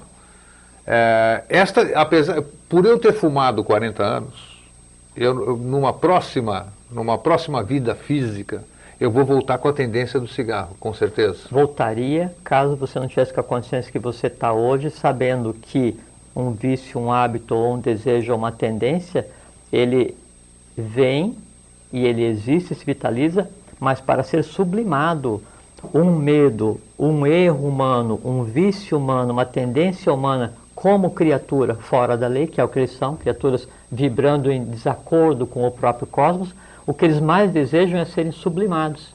Então, o que te leva a ter vontade disso daquilo, o que te leva a ter uma frequência para alguma coisa que você é, caracteriza como se fosse um vício, o que mais isso deseja é ser transformado no contrário. O que é o contrário? É a saúde, é a perfeição, é a consciência. É, mas você tocou num assunto que agora, agora que nós vamos entrar. Agora que nós vamos entrar. É, vamos entrar, quer dizer, pegando o gancho. Sim. É, a gente sabe, eu te, eu te inquiri algum tempo atrás, fora do programa, eu te chamei a atenção sobre um aspecto que eu tinha visto. Eu vi alguém na rua que estava totalmente alcoolizado e que falava consigo mesmo a princípio. Estava uhum. conversando com alguém, uma pessoa alcoolizada conversando com alguém. E eu tinha a nítida impressão de que alguém estava com ele, com certeza, apesar de eu não estar vendo. Uhum. Depois você conversou comigo, você me deu uma, uma, instrução, me deu uma base sobre isso. Então, é, eu gostaria que você abordasse isso. O, o, o que que, quando quando, eu, quando eu tenho o vício, o hábito, do álcool, por exemplo, da droga, qualquer que seja ela, é, de um medo exacerbado, vamos chamar assim, devido uhum. a N fatores, isso cria vida, existem elementais, exi eu atraio outros tipos de seres. Você estava falando para mim, eu já vou ficar quietinho, só completar. Não, ué. Você estava falando para mim Nós estamos aqui num sobre a, a, a, coisa vital, né? que isso aqui tudo tem vida. E, e, você vê que mais um pouco eu e, vim aqui só para ouvir que você está é. está falando aí, é uma coisa que eu ia falar então. Então, isso, isso, isso vai sugando a nossa vida. Né? Sim. Então, eu gostaria, por isso que eu fiz esse preâmbulo enorme, para que você agora, dentro daquilo que você começou a falar, você pudesse passar isso aqui para mim e para o nosso telespectador. Tá. É, então, é muito importante a gente ter sempre noção que, assim, nada existe no universo, no cosmos, né, em atividade que não esteja vivo. Enquanto a gente fala assim, ah, eu tenho o hábito de é, andar de determinada maneira, eu tenho o vício de fumar, eu tenho o vício de beber, eu tenho medo de é, andar de avião. Qualquer coisa que se tenha, que se sinta, que se almeje, que se deseja, que se odeie, qualquer coisa que se expresse através do divino ser humano, inconsciente que somos cada um de nós, ela é um ser vivo. Qualquer desejo, qualquer medo, qualquer hábito, qualquer vício é um ser vivo que se alimenta do quê? Da nossa vida, obrigatoriamente, da nossa vitalidade. Por exemplo, assim, eu tenho o hábito, por exemplo, assim, não tenho o hábito ainda. Vamos fazer esse, esse caminho de um primeiro desejo até um vício e como isso degrada a questão da rede vital e como ele toma conta né, da consciência do ser humano. Então, por exemplo, assim, eu não gosto de, de beber, por exemplo, né? É, porque não tem costume, mas eu não gosto. Aí, um dia, disse, não, eu, me deu vontade, me deu desejo de tomar uma, uma bebida. A vontade de tomar uma bebida, ela existe enquanto ser vivo, né? E o que, que ela sabe fazer? Ela sabe fazer com que você tenha vontade. Ela te motiva. Quando você tem vontade de, de, de, tomar uma bebida ou vontade de fazer qualquer outra coisa, o prazer que você sente na hora em que você está realizando aquela vontade, ele gera uma energia, ele despende uma energia vital que alimenta o quê? O pai daquele desejo, o pai daquela vontade. Então, quanto mais a vontade faz com que ela se realize, mais ela fica forte. Então, quando você pensa que você está se suprindo você, na verdade, está suprindo a, a, a, vontade. A vontade, o, aquele o ser que você criou, o desejo. O desejo. Exatamente. Então, é. na verdade, eu não estou colocando nada em mim, eu estou tirando de mim. Exatamente. Tá. Exatamente, porque a, a vida, ela é a, a, vida do homem perfeito, do adepto do iniciado, da divindade consciente, ela é neutra. Né? É nem bom, nem mal, nem sim, nem não, nem desejo, nem nada. É neutro. Né? É assim, nem fica feliz, nem infeliz. Eu não quero nada, eu não desejo nada, eu não tenho vontade de nada. Por quê? Porque eu sou eu, eu sublimei todas as minhas vontades, eu sublimei todos os seres que de mim se alimentavam. E veja que hoje a humanidade, ela, ela existe para alimentar uma horda de seres elementais, no astral ou na mente concreta, que são os desejos do consumo ou os medos. Seria uma vampirização, né? Vampirização total, não, né? Não, mas o, o mito, né? Que não é um mito, a realidade da vampirização é exatamente isso. É um ser induzindo você a fazer alguma coisa e sugando a energia do teu baço. Isso, pelo que eu entendo, isso aqui vai me fragilizando, Lógico. vai fazendo com que eu fique totalmente, propenso a doenças. Totalmente, totalmente, porque assim, aí o que, que é a mídia, o que, que é o marketing, o que, que é a publicidade? É fazer com que uma série de fatores sejam colocados para você, para ativar determinados elementos no teu corpo astral e fazer com que a conjunção daqueles elementos se una e crie um impulso em você. Que impulso? Consumir. Sim. Criar o desejo em você. Então, se aquele conjunto de fatores, mas não só a mídia, o dia a dia faz isso, né? o exemplo faz isso. Né? A gente depois conversa, a gente conversou sobre como é que se criam as celebridades e como é que se consome celebridades. Né? Então, esse conjunto de. Ah, é essa, é interessante, essa, fala, fala sobre isso. É, essa manobra que se faz para incutir nas pessoas o desejo, para fazer com que elas queiram consumir outras coisas, né? isso é a ponta de um processo que depois desemboca em uma coisa completamente descontrolável para o ser humano. Então, de início, uma série de fatores faz com que eu tenha o desejo de tomar aquela cerveja, porque aquela cerveja quem toma é aquela modelo, Isso. ou aquele artista, ou aquele atleta, ou então tomaram na lua, ou então, não, pô, se eu tomasse a cerveja aqui, eu vou poder me aproximar daquela mulher, se eu tomasse cerveja, eu vou ser tão forte quando aquele cara que escalou não sei o quê, sabe? Então, ou aquele que anda com aquele carro. Então, sempre se associa né, alguma coisa com os desejos humanos. Aí, não, então vou tomar essa cerveja, porque eu vou, se eu tomar, eu vou ter sucesso, eu vou ser poderoso, tá, então eu vou tomar aquela cerveja.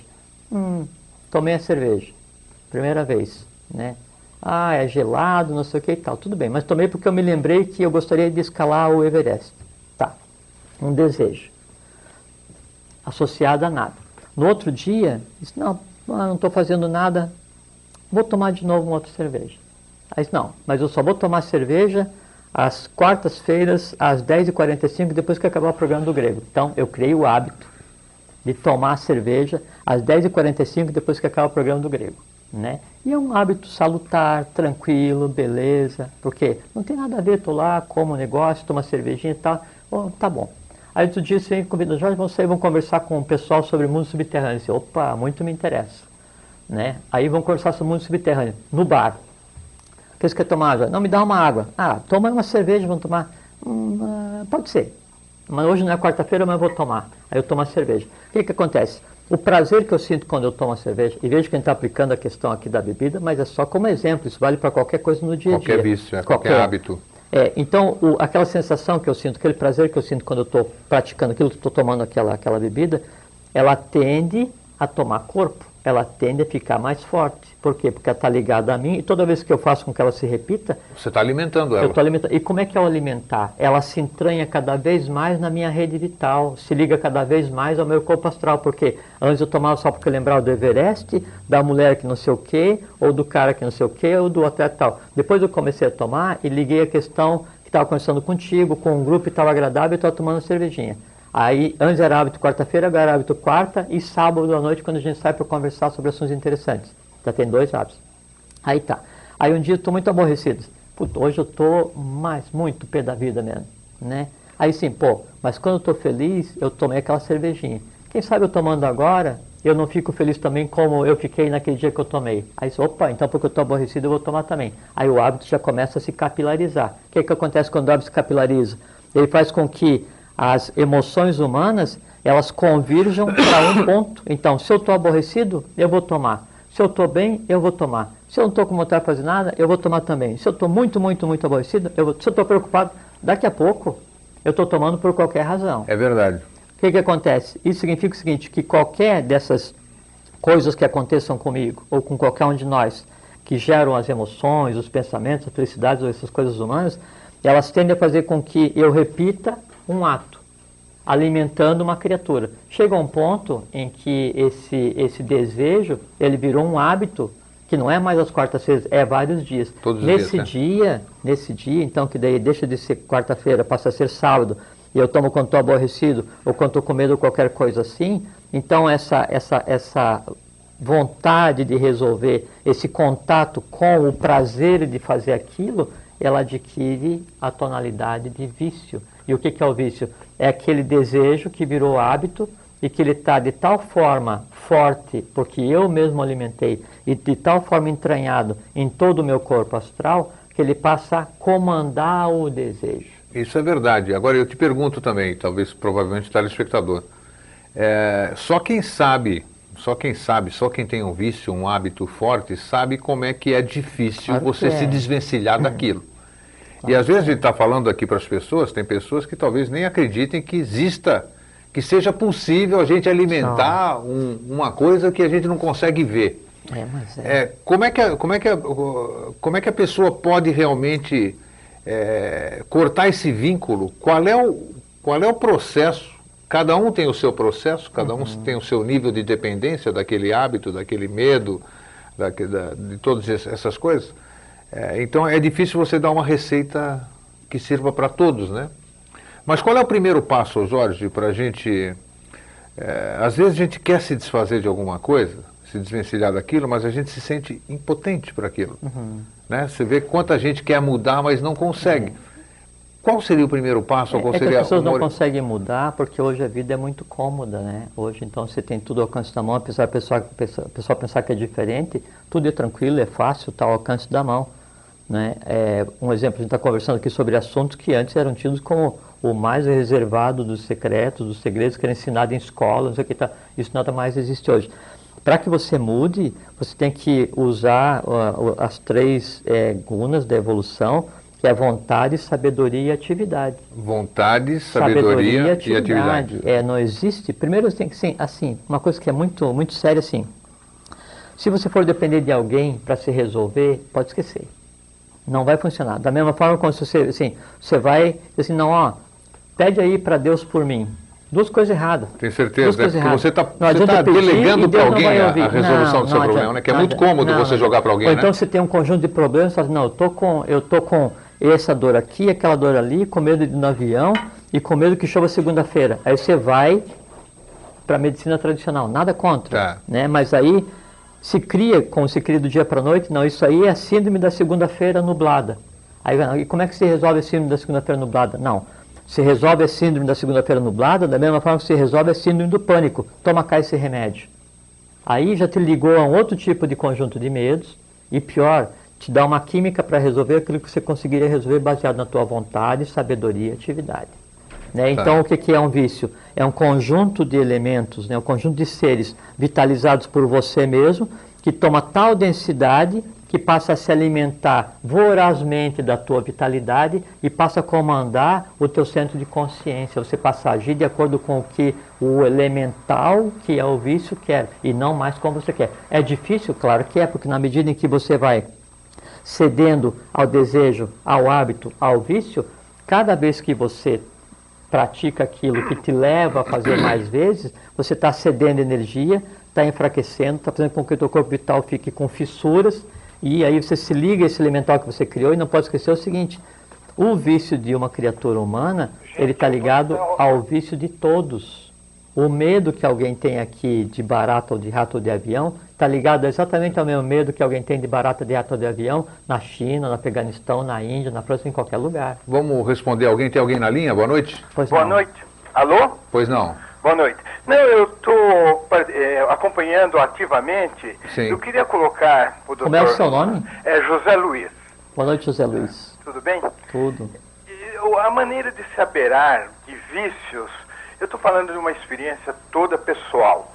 O a exemplo do, do fumante. Eu verificava que toda vez que eu tentava fumar, eu já de- deixei de fumar há mais de 30 anos. E eu tinha uma dificuldade enorme. Uma vez lendo Krishnamurti, eu me aberei do problema de uma forma diferente. Eu não me criticava mais em fumar. Então o que eu fa- eu fazia? Eu tragava e co- eu ficava me observando eh, tudo que acontecia interiormente a mim. E interessante que nessa observação eu percebi com profundidade todo o processo do fumo. Depois verifiquei que isso podia ser colocado a qualquer problema da- na vida, a inveja, os ciúmes, né? Então, quando se tem uma observação sem observador, conforme Krishnamurti fala, o processo de- do vício, do hábito, do que quer que seja, ele é compreendido profundamente. Nasce uma compreensão. E no próprio ato de compreender, o vício, o hábito, ele se vai. Então há um processo. Eu não estou desconsiderando todas as considerações que o senhor fez do, do corpo É interessante astral. sua teoria. Eu acho que o Mas Jorge é- vai é o a concordar gente com ia- isso aqui. É o que a gente ia conversar agora sobre a questão de expor a. Porque, porque, pela maneira como o senhor coloca, é uma explicação do que acontece. Agora, o enfrentamento do problema É isso que a gente ia conversar em seguida.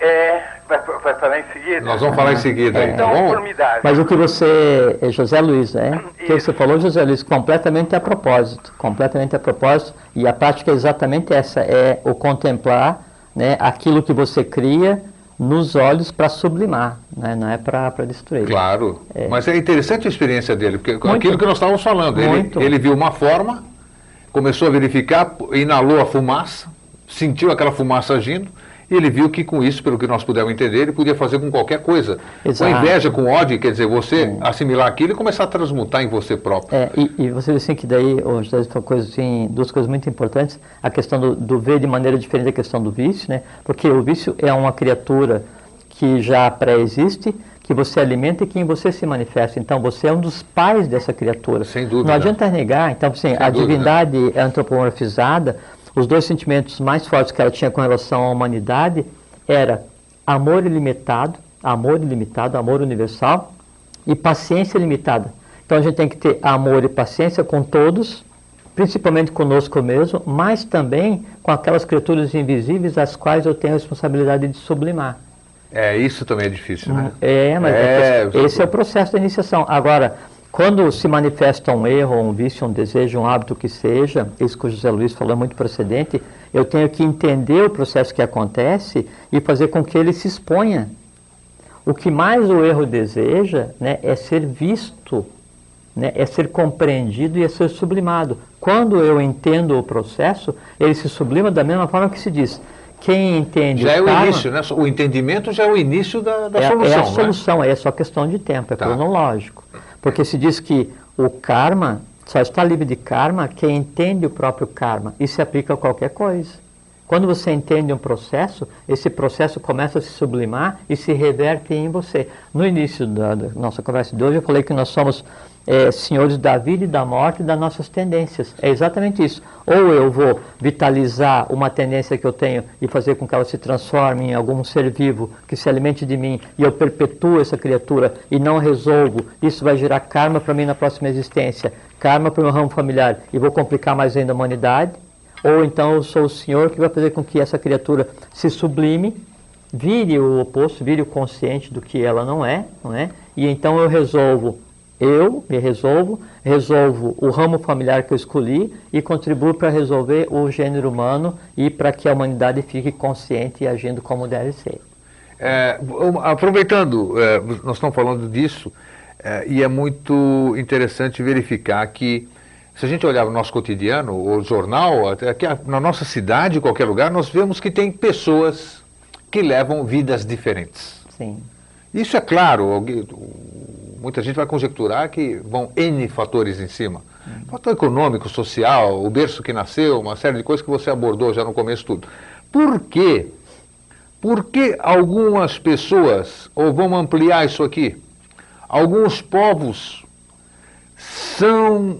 É, azarados não seria o termo certo, eles têm uma vida, vamos falar dos povos africanos, Vamos falar do próprio povo indiano, o próprio povo hindu, onde, tem, onde tem todo o nascimento de toda aquela sapiência, toda essa coisa, e você vê que eles vivem numa miséria. Uh, os africanos que nós já falamos, que veio a, a, raça, você falou num dos primeiros programas que você participou, todos nós somos oriundos da raça negra. Sim, né? Por que essa diferença, Jorge, eh, de determinados povos nascerem em situações totalmente diferentes. Isso é, tem alguma coisa a ver com karma? Sim. É karma coletivo? Quando é que eles resgatam isso? Quando é que nós vamos virar uma coisa só, vamos dizer? Quando é que esse processo, já que nós somos uma unidade, que você mesmo diz, quando eu me resolvo, eu estou resgatando todos aqueles que me antecederam? Exatamente. Certo? Sim. Então, eu, quero, eu queria entender quando é que isso aí vai ser Primeiro respondendo à primeira pergunta, né, ah. por favor, e depois quando é que nós teremos equilíbrio sobre isso finalmente tá, aqui? Tá. Primeiro, só, eu gostaria de falar a questão que a gente conversou agora um pouquinho, do como é que se constrói uma celebridade Sim, e por que, que isso é feito. Né? Isso. Então você pega assim, você pega uma, uma modelo famosa, né? Ou um ator, ou uma atriz, ou uma personalidade. É, esse programa de televisão que acabou agora, né? Que acabou agora, teve um vencedor, é, teve não, ter não, celebridades não, aí. Mas não vamos descer tão. Sim, mas tão, apareceu sabe? uma celebridade, não é, aconteceu? É, não, vamos pegar um outro, porque isso aí também já é. Tá. Já é aí, já, é. é. Aí já é demais, né? É, aí já foge completamente. Então a, tá bom, vamos lá, é, vamos para o seu exemplo. Eu, então. eu sei qualquer, mas não vamos nem falar o nome não, aqui. Mas não é, vamos falar mesmo. Mas assim, como é que se constrói uma celebridade? Então você pega, qual é, que é a diferença entre uma mulher que a gente vê na fila do ônibus e aquela que aparece na TV, na revista, no, no outdoor. desfile, no outdoor, e que não sei o que, que é objeto do desejo dos homens, tipo assim. Ou qual é que é a diferença entre a pessoa que está trabalhando no dia a dia, nas suas oito horas de rotina do trabalho, daquele que é o piloto, daquele que é o esportista que ganha trocentos milhões de dólares para um jogo. Qual é, é a diferença? Para que, que existe isso? Assim, sempre é, a, a, a coisa né, é, social ela tende a criar mitos para que, e isso tem tudo a ver com a questão do vício, do hábito, do meio, tem tudo a ver. A mecânica é exatamente a mesma, e há uma manipulação. Então, eles tendem a criar mitos, criar ícones, para que a pessoa, em se projetando naquele ícone, naquele mito, ela se sinta realizada, fazendo as coisas que aquele mito faz. Então, eu não dirijo Fórmula 1, mas o cara que dirige Fórmula 1 usa é, um relógio de pulseira preta. Diz, opa, então vou usar um relógio de pulseira preta. Consumismo. Eu sou igual. Exatamente, Consumismo. exatamente. E aí o que, que se faz? Quando então se cria o mito em torno de uma pessoa, se projeta nessa pessoa os desejos, os anseios, os medos e o, o, o oculto de cada criatura vitalmente nele. Então aquela pessoa que é aquela modelo, a top, o que, que ela é?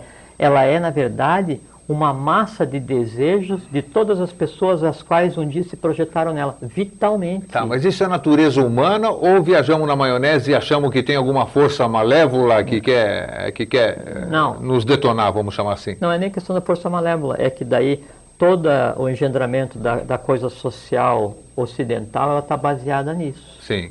Né, que é induzir você a consumir mais do que você precisa, a você ter uma vida não natural. É a própria humanidade a, aqui. É, a, a, coisa humana, ela leva você a isso conscientemente isso é feito. Vamos atender aqui um telefonema e depois, e depois eu vou até, até pedir, depois nós vamos só anotar, porque é, senão a gente não vai no raciocínio.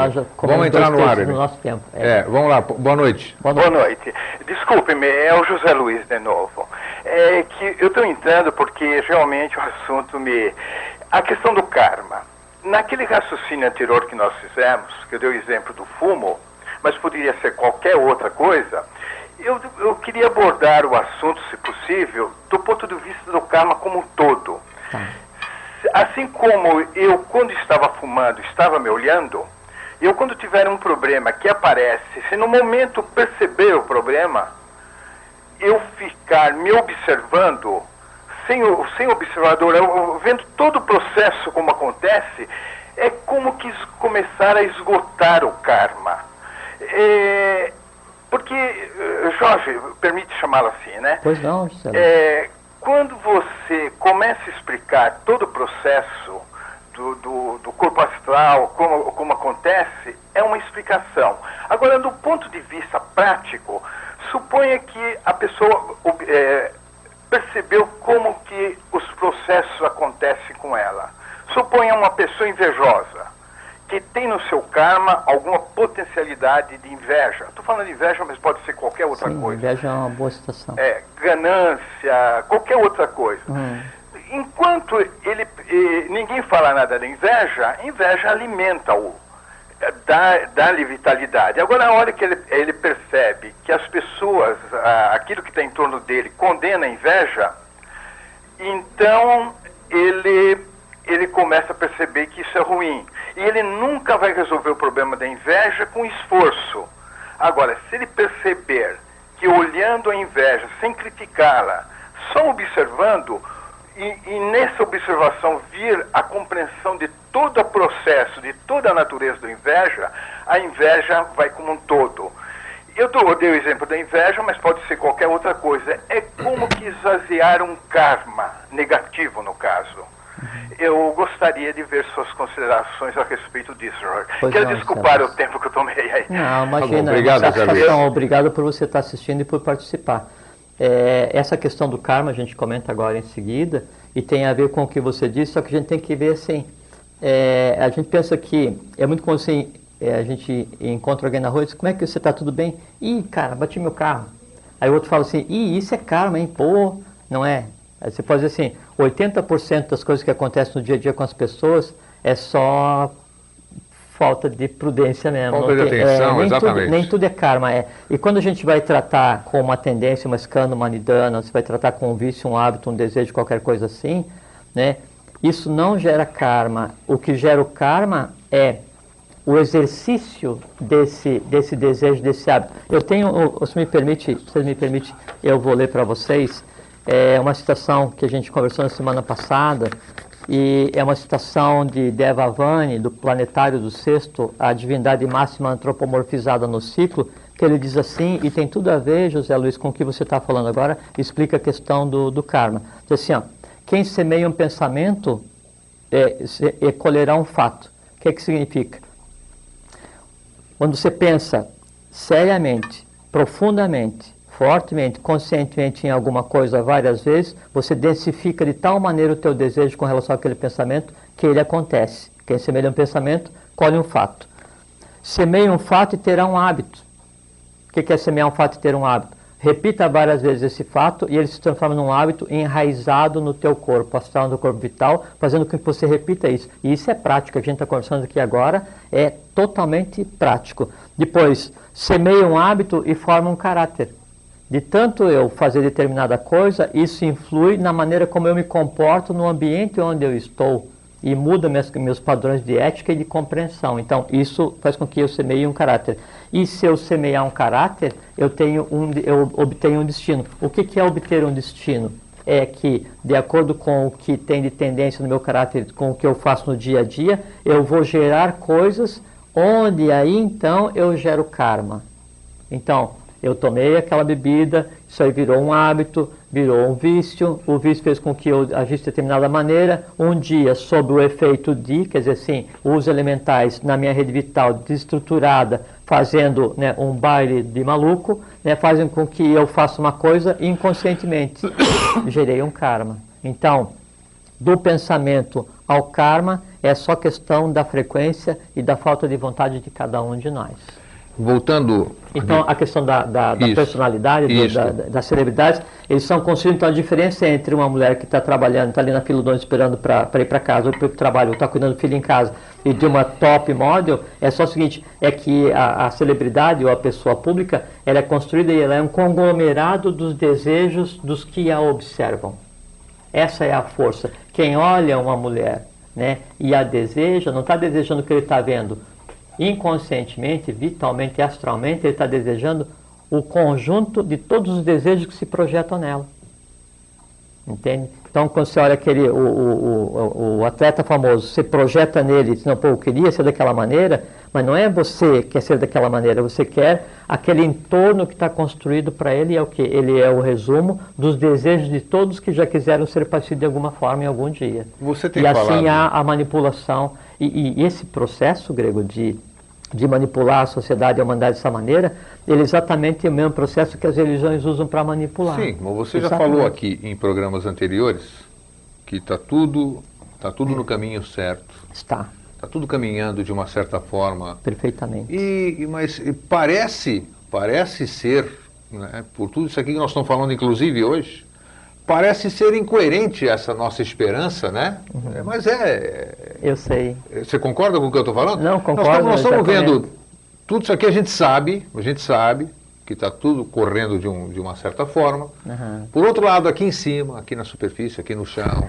chão assim. aqui em cima é bom. a coisa está tá, tá indo desta forma. Uhum. Nós estamos vendo isso aqui que acabamos de falar sobre as celebridades, sobre os medos, tem, tem é, interesses que querem alimentar isso, que querem, ah. não querem que a gente destrua essas coisas, não querem que a gente sim. destrua esses medos, esses vícios. Tanto é que esses vícios são fomentados todo dia, sim, com as propagandas, com as publicidades. Então, que, que, que, garantia você me dá, apesar de que, que, eu vou estar te cobrando uma coisa que nem é da sua alçada? É dizer, da minha alçada, eu te garanto. Então tá bom. É, é, ótimo que seja da sua alçada, porque cada um de nós é lógico, responsável por isso. Exatamente, lógico. Que garantia você dá de que realmente a coisa eh, não está fora de controle? Você sabe a que níveis que eu estou falando? Sei, perfeitamente. Então, por favor. Então, é, é assim, quando é, a gente está no finalzinho da noite, que é o, o dealbar do dia, a aurora, não é? Então, ao mesmo tempo em que está surgindo o novo dia, o sol, a vitalidade, o prana, a divindade, ela começa a surgir e aí vai percorrendo todos os espaços até que a luz integral se faça. Sim.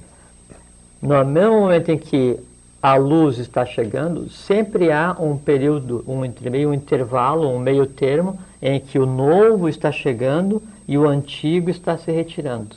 É o exato momento da aurora, até que se faça o dia integral. Esse é o momento que nós vivemos agora. Um novo ciclo, pleno, completo, acabado, resolvido, onde a vitória da divindade de Deus foi integral e radical, convivendo com o final de ciclo, como se diz, apodrecido de gasto em transformação. Mas por quê? Cada vez que uma criatura erra, cada vez que em nós se manifesta um erro qualquer, a gente tem que entender que é uma oportunidade única do ponto de vista cósmico, porque o erro está se apresentando para ser resolvido. Quando um de nós erra, isso é uma glória, porque é o erro se apresentando perante a divindade em processo de conscientização para ser sublimado e resolvido. Como que nós vamos entrar em um novo ciclo integral e consciente de forma permanente se ficar uma única coisa humana por ser resolvida? Dessa maneira, então, tudo que já foi produzido pela humanidade, que é a gente pode chamar de egrégor humano, quer dizer, as coisas negativas criadas pela humanidade, elas tendem a se manifestar agora para serem compreendidas e como muito bem disse José Luiz, em sendo compreendidas, em sendo visualizadas, em fitando, em olhando o seu Pai, que somos cada um de nós, ela se resolve. Então, todo o erro humano, ele tem que se apresentar hoje para ser resolvido, porque no momento que nós estamos e no ciclo que está se consolidando, não há mais espaço para nada contra a lei. E o que é contra a lei? Qualquer criatura inconsciente. E nesse sentido, um hábito, um medo, um vício ou qualquer outra coisa que a gente tenha, ela é uma criatura fora da lei. Por quê? Porque ela está inconsciente. Você nada. quer me dizer que, pelo que eu pude entender, o processo está caminhando de uma certa forma que daqui a pouco podem estar tá querendo me impor uma,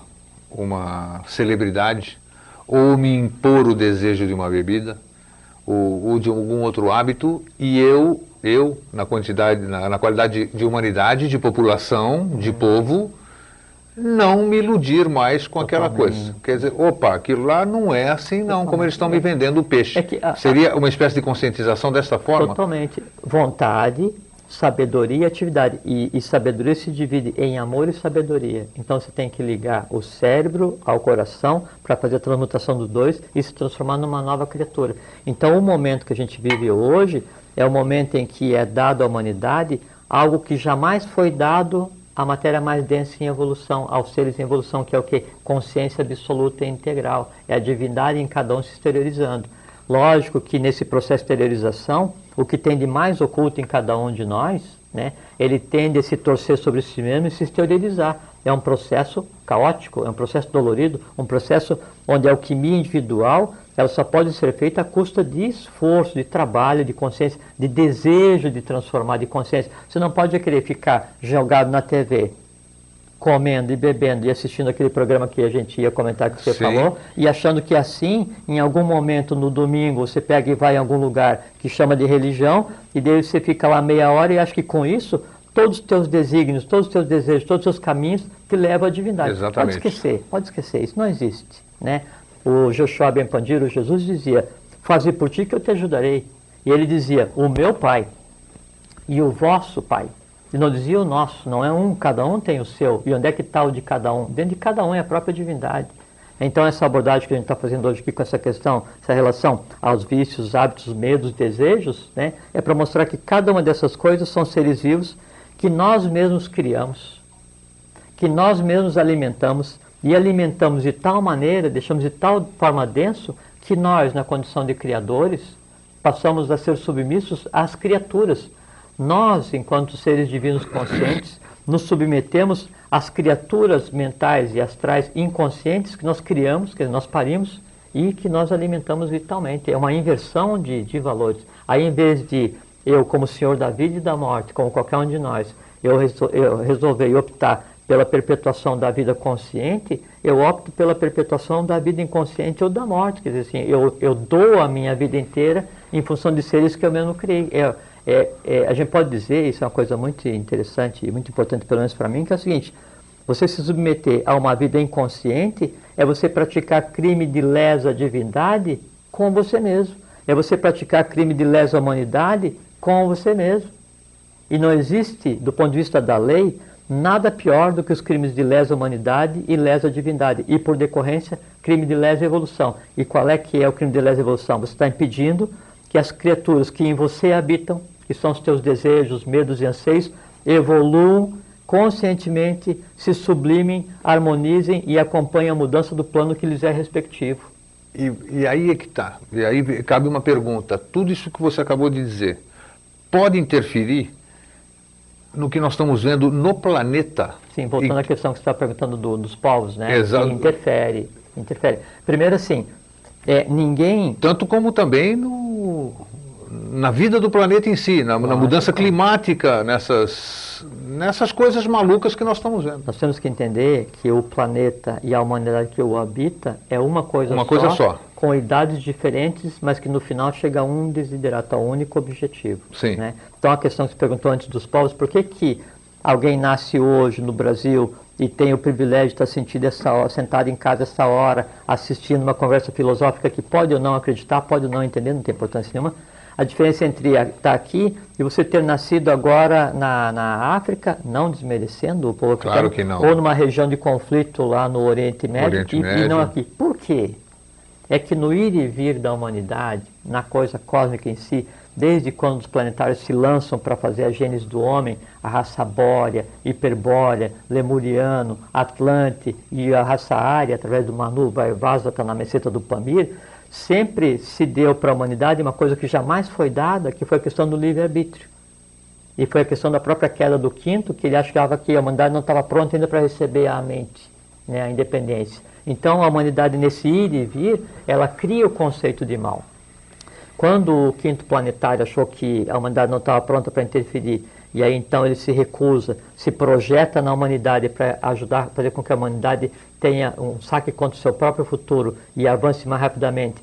E aí o sexto planetário, né, o Melquisedeque, Akbel, Devavani, o rei do mundo, ele se projeta humanamente para daí resolver isso, né? Essa, esse, esse não cósmico, né, que, que nas igrejas ele é muito usado para assustar as pessoas né, na forma do, do mal. Então esse não cósmico, ele é o mal no bem, quer dizer, é o próprio planetário, a própria divindade dualizada, dizer assim, não, não é hora, mas eu me projeto para ajudar. É o mal agindo no bem, mal cósmico, que é neutro, né? Só que daí a humanidade, interpretando esse mal cósmico, cria o mal humano. Criando o mal humano, aí então criou a questão das escândalas nidanas. Por exemplo, assim, uma tendência negativa, só uma nidana, foi a responsável pela queda Atlante. Né? A queda Atlântica significa o seguinte: em uma noite morreu 64 milhões de pessoas, morreram 64 milhões de pessoas com o afundamento de Poseidônio da última ilha. Mas por que, que afundou? Eles geraram tal confusão cósmica, eles detinham tal poder de vitalidade, de energia e mexeram de tal forma com as forças divinas que coexistiam na superfície que aí a própria coisa cósmica se revolta e faz com que o continente inteiro afunde. E é onde daí teve o mito do dilúvio que está narrado em todas as teogonias, desde a da, da Bíblia Católica até os, é, os chavantes. Tá. Ah, então, esse ir e vir humano, ele, ele gera uma interpretação que se conceitua como mal, não é? E aí essa variante da lei, porque o karma, se fala muito em karma, karma, só que o karma é o seguinte, tem uma linha cósmica que se chama Dharma. Dharma é a lei, é o equilíbrio, é a lei da neutralidade, é o Vajrayana, o caminho da instantaneidade, o caminho do rei do mundo, o caminho da Kibel.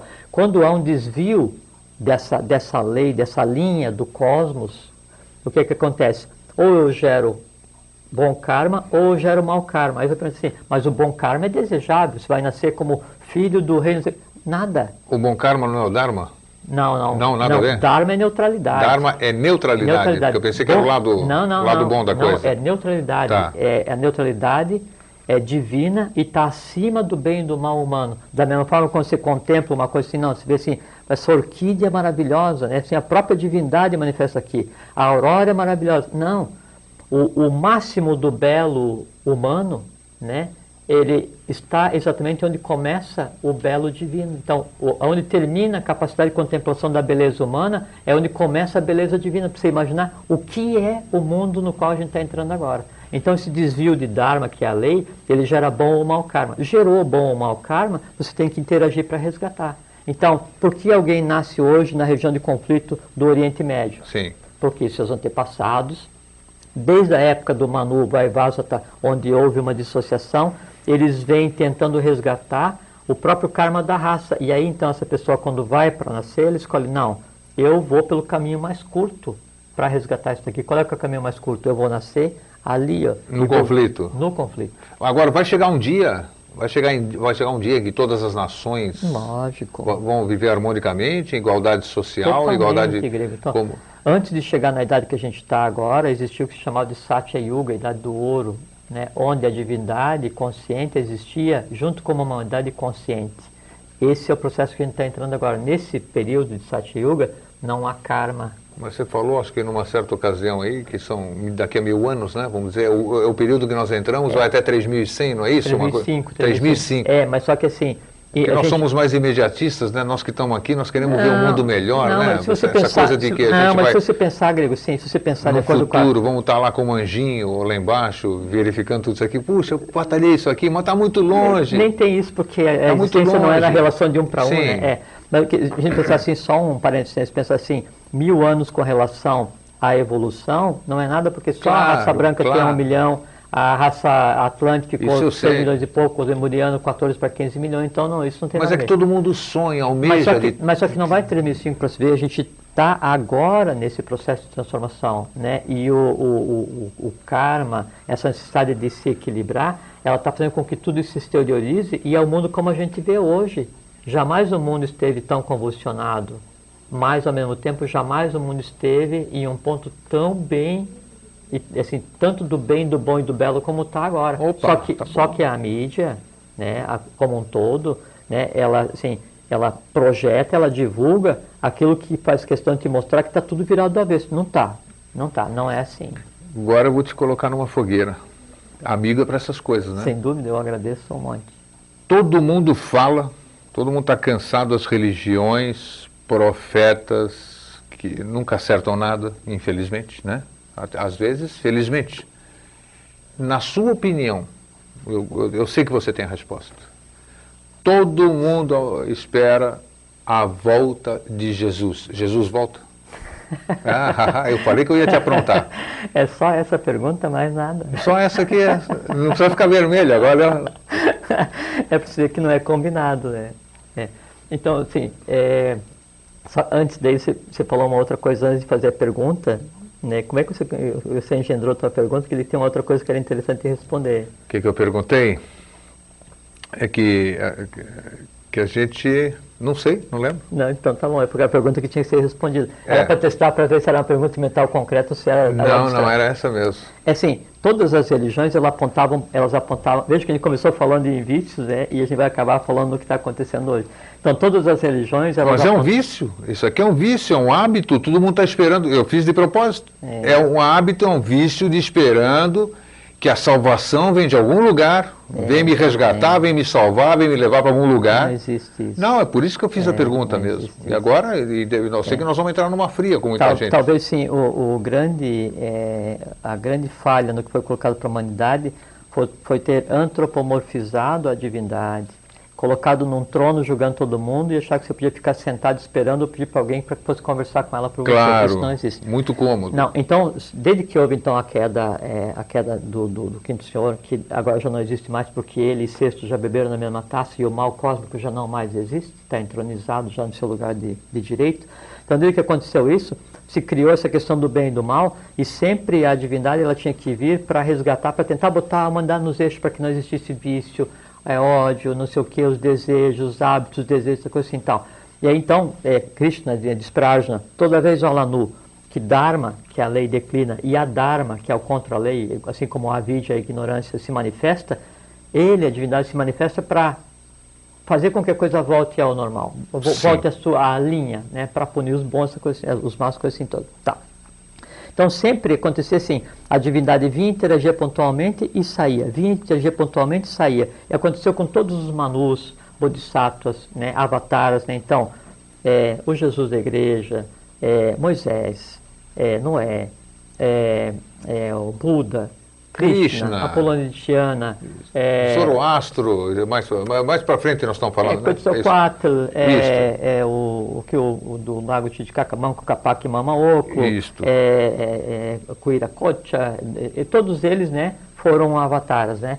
Só que ele chegou a um ponto, até por conta do saque contra o futuro, que se disse assim, não, esse vir não está funcionando mais, vamos botar um, um jeito nas coisas. Aí o Bijan dos avataras, aquele que era a semente de onde emanavam todos esses seres, o pai deles todos, disse não, agora a coisa vai para os eixos. Eu vou e eu fico na superfície, eu vou e me antropomorfizo, e em uma existência humana eu faço com que a coisa toda ela tenha jeito. Aí foi feito nesse período um saque contra o futuro da própria divindade, um saque contra o futuro da própria humanidade e aquilo que as lendas diziam que viria o 32 Buda branco do Ocidente, que viria Jesus, os maçons esperam o filho da viúva, todo mundo espera que venha alguém e renasça, né? Sim. Este já aconteceu, isto já aconteceu. Por isso que eu te digo que a gente está em um período agora completamente diferente, porque aquele que era o esperado, e veja que isso não tem nada a ver com religião. Não Eu tem sei, nada a ver com sei. religião. Cada um espera o que quer, dá o nome que quer e se comporta como quer. Só que é o seguinte, toda vez que vieram desses seres, ordens de trabalho vieram dar suporte a ele, ele fez o trabalho que tinha que fazer, se retirou, veio outro, ordens de suporte vieram dar, dar suporte a ele, né? Para que fizesse o trabalho, sempre um trabalho pontual, um trabalho, é, é, uma fração de trabalho. Agora foi feito o trabalho integral. Né? O 30, em 1921, é, o Hutuktu Bogo do Gegen, que era o, o 31º Buda vivo da Mongólia, ele desaparece e aí nesse momento passa a questão do ex-Oriente Lux para o ex-Ocidente Lux. A luz vem para o Ocidente. Ocidente. Nesse minuto, nesse, a partir desse momento, então, em 1924 se inicia um processo que culmina em 49, né, onde o 32º Buda, Que dia? o branco, 24 de fevereiro de 49. 24 de fevereiro de 49, A gente pode falar que cosmicamente chegou quem era esperado. Sim. Está aqui desde o dia 24 de fevereiro de 1949. sim está O avatar da nova era. Para Vamos do chamar Navajo. desta forma, E-? Em todas as teogonias, né, ele é conhecido, é, ele tem um nome próprio, obviamente, mas é conhecido como Maitreya, o Senhor dos Três Mundos, de cima, do meio e de baixo. Isso, tá certo? então tem. Esse Então ele criatura está aqui. está, aqui está, entre nós. é, e não tem nada a ver com religião, não é ligado a nenhuma religião, não é ligado a nenhuma ordem. É um evento cósmico preparado durante milhares e milhares de anos e que já é realidade. Por isso que isso que a gente conversa, tem jeito? Tem. De que maneira? Com a participação de todo mundo. Alguém vai fazer alguma coisa para ajudar vocês? Sim. Quem vai? Vocês mesmos. Fazem por ti que eu te ajudarei. Como se resolve a questão de vícios e, e hábitos, desejos e submissões, essa coisa toda? Resolve-se simplesmente compreendendo o processo. A chave alquímica para se abrir os portais, tanto do céu quanto dos infernos, inferno no sentido de inferno, de mundos internos onde habita a divindade em cada um de nós e no próprio planeta, é a vontade, é a consciência, é o amor, sabedoria, é a atividade. Vontade, amor, sabedoria, atividade. Aplique isso no dia a dia e você tem a chave para se transformar naquilo que o próprio cosmos espera que você seja. E o que, que o cosmos espera que você seja? Uma divindade consciente em uma nova humanidade, em um futuro que já é realidade hoje. Poxa. Nem mais nem menos. Nem mais nem menos. Com isso nós acabamos hoje. E só para botar o lenha no fogo, para você ficar pensando, 24 de fevereiro de 1949, o avatar da nova era está aqui entre nós. Maitreya Buda. Maitreya Buda está no Brasil. Agora, corre atrás e vai descobrir onde é que ele está. Exatamente. Um grande abraço, muito obrigado e Um até semana grande que vem. fraterno abraço também. Obrigado por essa uma hora da vida de vocês. Espero que tenha valido a pena. Para nós, pelo menos, Pra foi nós muito valeu. divertido, sem dúvida. Obrigado e até um outro dia. Até sempre. Até sempre e sejam felizes. Obrigado. TV Floripa apresentou Vida Inteligente.